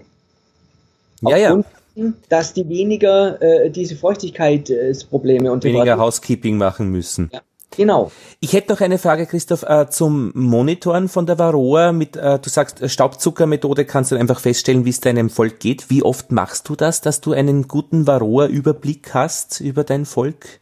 Also ich mache es vielleicht zweimal. Das reicht. Zweimal im Jahr. Das heißt, im, äh, äh, äh, nach der, also wenn das Volk stark wird, also bevor es stark wird, also nach, de, nach dem Winter, also im Frühling, wenn sich schon ein bisschen alles etabliert und eingeflogen hat, dann siehst Genau. du einmal, wie es schaut, wie ist so grundsätzlich der Zustand und dann wahrscheinlich zur, im äh, Hochsaison, äh, wenn, wenn noch zwei Wochen Honig reinkommt, dann schaust auch einmal. Genau, dass ich da ganz kurz, bevor ich jetzt äh, ein, die, die, ja, die Bienen einwindere oder wenn ich die dann in Ruhe lasse, da schaue ich dann auch nochmal durch, wie sieht es überhaupt aus, weil habe ich dann noch Varroa oder ah, verstehe. Also, wir, also nach der Honigernte schaust du da? Ja, genau. Oder vor der, das geht. Oder, nee, nach okay. Entschuldigung, natürlich nach der, weil sonst habe ich zu viel Puderzucker in der, in der Honigerde ja, drin. Alles klar, das ist wichtig, genau. Und äh, wenn du dann aber feststellst, du hast, also die Brutentnahmen machst du, die totale Brutentnahme, wenn du aber dann feststellst, du hast dann zu viel Varroa, wie reagierst du dann? Also das habe ich jetzt, muss ich sagen, noch nicht gehabt. Ach so, also, das ist dieser so, so extrem viel gehabt, ja. Alles klar. Da, da, das wäre so ein äh, Ding, da muss man natürlich gucken. Äh, über, über, ja, gibt man eine Säure ja. oder lässt man sie einfach überwintern? Ja, ja. Das muss man dann abwägen. Weil ich, ich denke, das ist dann schon, äh, man hört, ähm, äh, dass, dass die Varroa, wenn es zu viel ist, dann im zweiten Jahr das Problem macht. Und das hatte ich auch bei mir beobachtet, dass alles gut gegangen ist, aber im zweiten Jahr sind die dann, sind viele Völker dann nicht über den Winter gekommen. Jetzt habe ich praktisch wieder ein, äh, viele sind über den Winter gekommen und das große Problem wird jetzt der nächste Winter sein, wenn da Varroa-mäßig etwas nicht passt, eben wegen den Viren, äh, die sie dann äh, haben, dann werde ich das im kommenden Winter bemerken. Also ich werde in den Bienengesprächen darüber erzählen, wie es geht bei mir, aber, aber das ist ja dann immer das Problem im nächsten Jahr. Ja, also normalerweise ist es so, wenn du dann auch im, im, nach der Honigernte diese Puderzuckermethode anwendest, ist ja auch dein, äh, dein Brutnest relativ klein. Also die, die brüten ja dann nicht mehr so viel im Herbst. Das bedeutet, da kann man davon ausgehen, dass sind nicht so viele äh, verdeckelte Varroa, ja. die sich da jetzt äh, ausbreiten können. Und dann hat man ja auch eine Brutpause im Winter. Wir sind jetzt nicht in Neuseeland oder in sonstigen warmen Ländern, und dann ist es so, wenn ich jetzt da nochmal diese Puderzuckermethode anwende, räume ich auf mit, mit den Varroen, die nicht verdeckelt sind. Und das ist natürlich auch schon mal ein großer Teil, der jetzt da weg ist. Ja. Das heißt, da, da hat man dann schon relativ eine gute Gewissheit, dass, dass die da ähm, ja, fertig sind. Ja. Und wie gesagt, der Bücherskorpion, der arbeitet ja, bis er sich äh, dann, dann einspinnt und dann sich eingräbt äh, für den Winter, arbeitet er ja auch. Also er frisst ja bis zu neun Varroen am Tag. Und es reichen eigentlich 25 Stück aus, so circa 25 Stück, die äh, äh, da dann die Population äh, auf, äh, minimiert oder auf dem unteren Minim äh, Level lässt. Und äh, dem Bücherskorpion macht nämlich auch diese Puderzucker-Variante nichts aus. Okay. Ja. Das ist natürlich auch toll. Ja. Ähm, Christoph, du hast noch angesprochen Jürgen Tautz Hobo, glaube ich, hast du gesagt, gell? Hobos. Hobos, das ist diese äh, Geschichte, dieses Projekt, wo man äh, misst, wie es dem Bienenvolk geht, durch Sensoren. Ja, das, das macht, also äh, Torben Schiffer ist äh, ein Teil dieses Hobos-Teams und er hat diese Messungen gemacht, das stimmt. Und ähm, der äh, Professor Tautz, der hatte mehrere äh, Mitarbeiter, die unter anderem auch Kameras in die ähm, Bienenstöcke eingearbeitet haben, auch Wärmebildkameras, um erstmal festzustellen, was geht da vor, wenn der Imker nicht die Beute öffnet, weil wir mhm. wissen nichts darüber. Ja, ja, ja. Wir schreiben okay. das Jahr 2018, aber wir wissen wirklich so wenig über die Biene. Also ich sage ja. jetzt mal ganz klein. Ja. Und ist es wirklich immer noch erschreckend klein. Ja. Und, und die wollen jetzt da Licht in das Dunkle bringen. genau.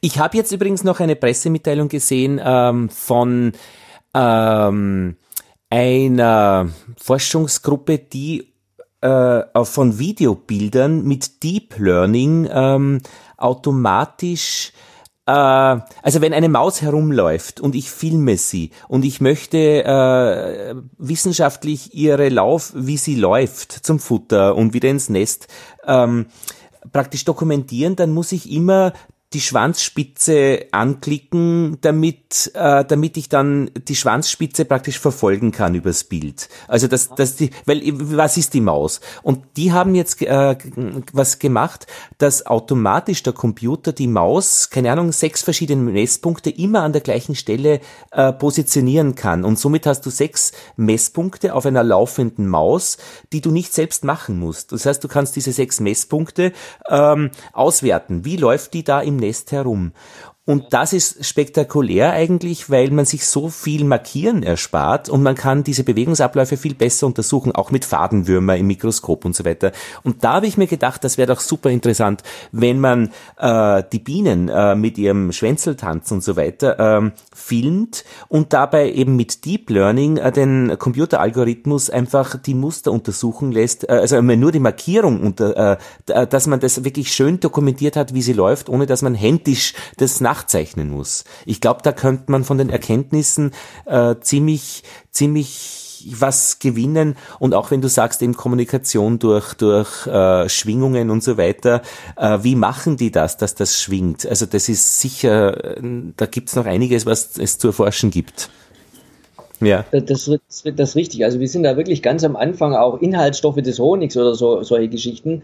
Äh, da, da, sind wir, wir wissen nichts. Wir wissen ja klar, Honig ist gesund und mhm. die Biene ist Honig, aber mehr wissen wir eigentlich grob, grob nicht. Und, und wie die das gemacht haben im Mittelalter, ist mir wirklich ein Rätsel.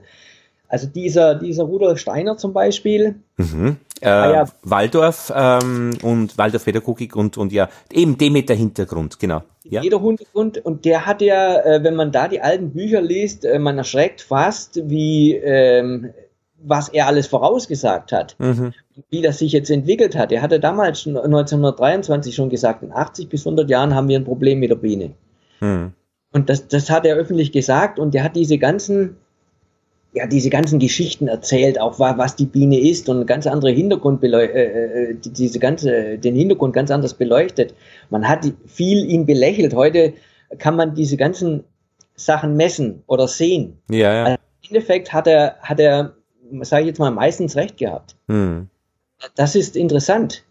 Und deshalb ist, ist es ein sehr großer, es ist noch ein sehr großes Spektrum, hm. Äh, das noch ähm, beleuchten müssen. Da, da sind wir noch nicht durch. Ich war in einem äh, Stein, äh, also Waldorf Kindergarten, mal ein bisschen zuschauen und da hat mir dann äh, äh, die, die Betreuerin einen Zeitungsartikel in die Hand gedrückt, wo drinnen gestanden ist, man soll die Kinder nicht in den Kinderwagen legen, so dass sie die Umwelt sehen, sondern dass sie die Mutter sehen oder den Vater, der das schiebt. Und ich habe mich ein bisschen dagegen gewehrt, aber ich schaue mir das und spüre mir das immer ein bisschen an, wie sich das anfühlt. Ähm, da ist schon ein bisschen was dran.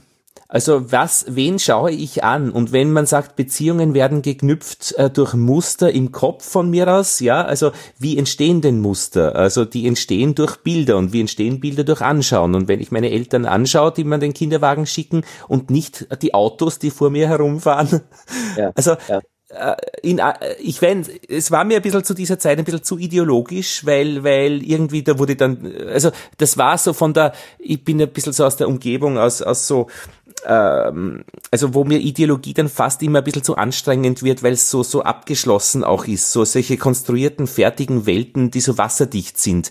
Also mir gefällt das dann schon immer ganz gut, wenn es offen ist und wenn man damit spielen kann mit diesen Grenzen.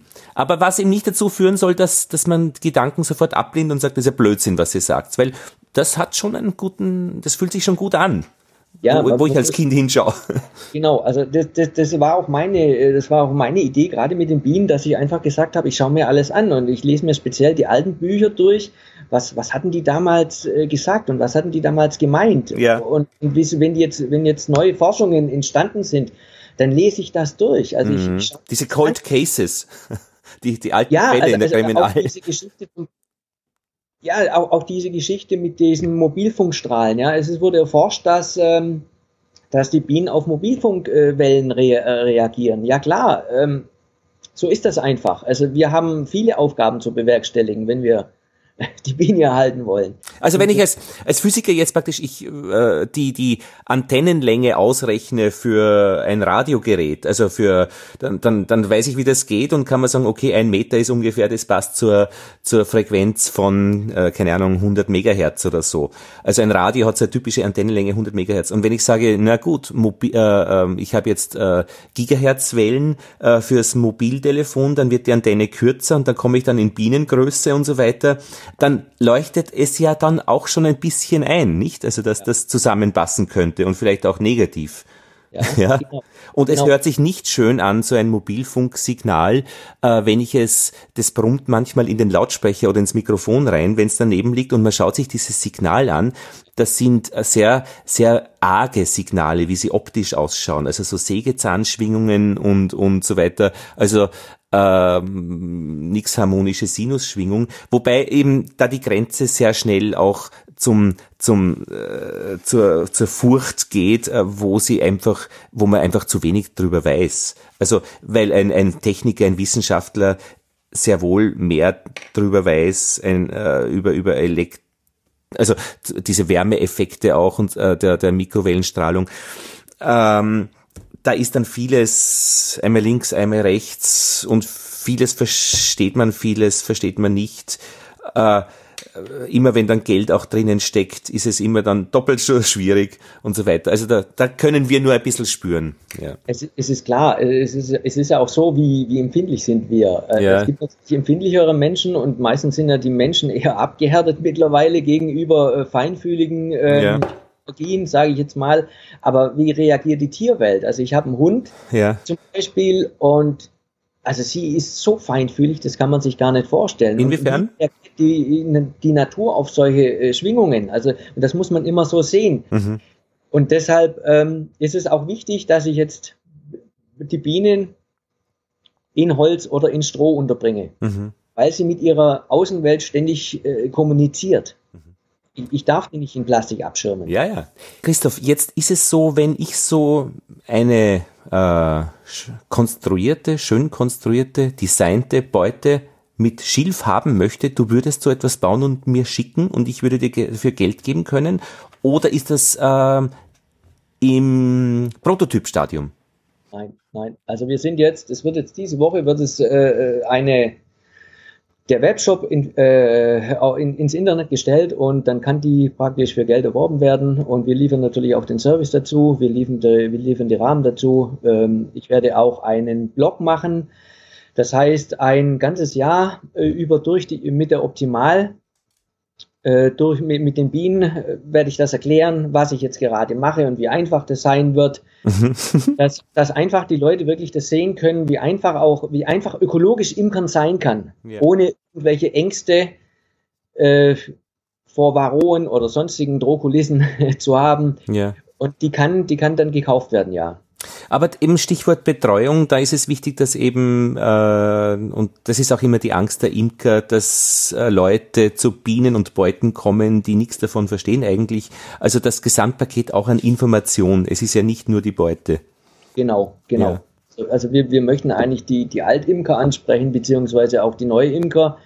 Wir möchten auch gerne viel mehr jüngere Leute äh, in, in das Imkerboot holen oder auch Frauen, es sind sehr wenige Frauen dabei, die einfach jetzt nicht diese, diese schweren Kästen heben können. Und das war ja auch äh, Bellas mhm. Idee, die dann gesagt hat, Chris, du baust jetzt so viele schräge Sachen und lustige Sachen, jetzt baust du mir mal eine Beute, mit der ich imkern kann. Das muss doch möglich sein, äh, in, im Jahr 2017 äh, oder 2016 eine Beute zu haben, die mit Schubladen funktioniert. Dann habe ich gesagt, das geht nicht, das, das kann man nicht machen. Mhm sagt sie, jetzt stellt sich nicht so an, jetzt tüfteln wir so lange rum, bis wir das rauskriegen. Ja, ja. Und, und das haben wir dann auch gemacht. Und es ist ja immer eine Idee zu haben, die auch funktioniert, ist die eine Seite, aber sie umzusetzen und dann auch äh, es produzieren zu können, das habe ich beim Wolfgang Wimmer kennengelernt mit dem Varroa Controller. Er ist einfach Eco-Designer, das heißt an der Technischen Universität äh, macht er Seminare, wie man solche Geräte konstruiert vor ökologischen Hintergrund, also mit einem äh, mit einer Berechnung des Fußabdruckes, das man da macht. Das ist ja auch eine wesentliche wesentliche Geschichte eben und er hat einen das auf die Füße gestellt, äh, die Kiste zu vertreiben, zu verkaufen. Auch die Werbung muss dabei sein, äh, auch das, äh, die Community-Betreuung. Das ist ja alles eigentlich, finde ich persönlich, der schwierigere Teil an der Geschichte. Den Prototyp zu entwickeln, wunderbar, ja, aber ab ja. dann wird's richtig spannend.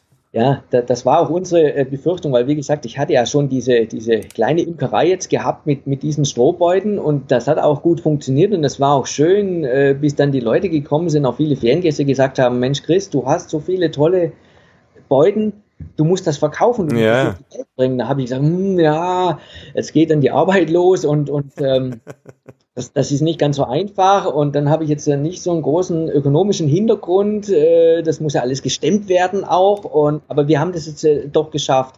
Und dann kam natürlich Bella und Bella ist eine, äh, ja, eine PR-Fachfrau, die jetzt vom Marketing wirklich Ahnung hat und die hat auch schon Firmen geführt und deswegen kommen wir da jetzt ohne Probleme dann in Schwung. Und das, ja. das wir, wir haben es wirklich aus eigener Kraft jetzt gestemmt, die Firma aufzubauen. Wir haben die Produktionsstätten aufgebaut und die wird jetzt produziert und wird jetzt äh, vertrieben, ja.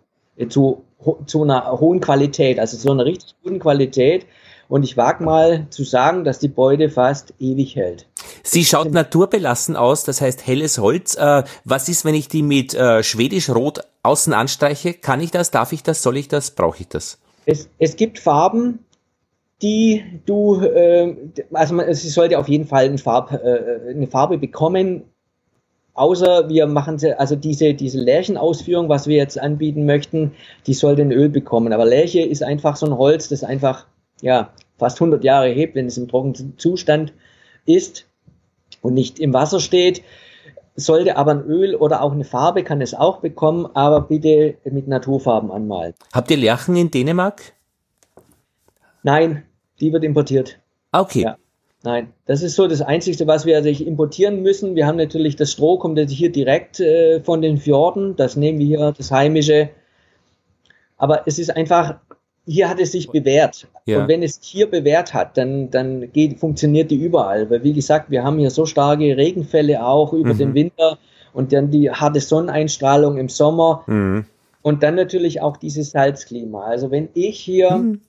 Gerade wenn man Qualität redet und wenn man auch über Autos spricht, da lasse ich mich jetzt lieber nicht drüber aus, mhm. äh, weil hier kann man wirklich feststellen, welches Auto auch überlebt, beziehungsweise was überlebt hier, wo sind hier, wo sind die Probleme hm. mit, mit schlechten Metallen, mit, ja, mit, mit schlechten Werkstoffen. Hm. Da gab es ja auch ein Flugzeug, äh, der, ich glaube, der Aloha Airline, die in äh, zwischen zwei hawaiianischen Inseln äh, immer geflogen ist. Eine, ein Jumbo 747, dem hat's das Dach weggerissen. Das war ziemlich spektakulär auch in den Medien, äh, weil einfach durch diese vielen Start- und Landezyklen unter dieser salzbelasteten Atmosphäre ähm, einfach das Material zu sehr und zu schnell gelitten hat.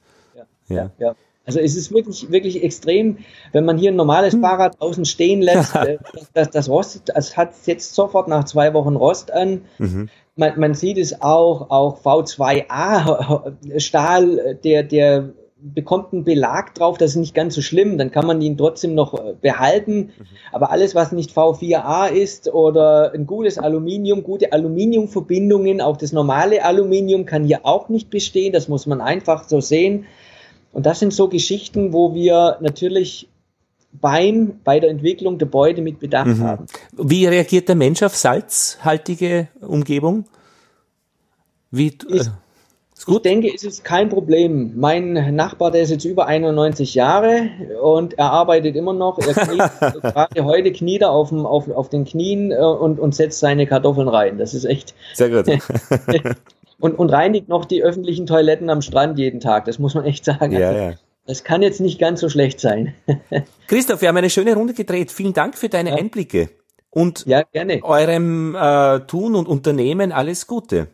Ja, danke, danke schön. Also was, was ich noch sagen möchte, ja. ganz kurz, wenn, wenn jemand äh, uns unterstützen möchte oder uns helfen möchte oder auch Fragen oder Kritik oder Anregungen ja. hat, wir sind jederzeit offen. Ähm, das, das, das wäre wirklich toll. saveourbees.com, save-our-bees.com. Ich werde es in den Shownote äh, der Bienengespräche verlinken. Man kann dort ein Bild entwickeln und mit dem, was du erzählt hast, äh, dann ein Gesamtbild hören und äh, möglicherweise, wenn man in der Gegend ist, vielleicht auch einmal vorbeischauen und sich das persönlich anschauen. Das wird sicher auch funktionieren. Ja. Genau, selbstverständlich, klar. Dankeschön. Super, ich bedanke mich und das war der Korrespondenten-Einblickbericht von Christoph Bloch aus Dänemark.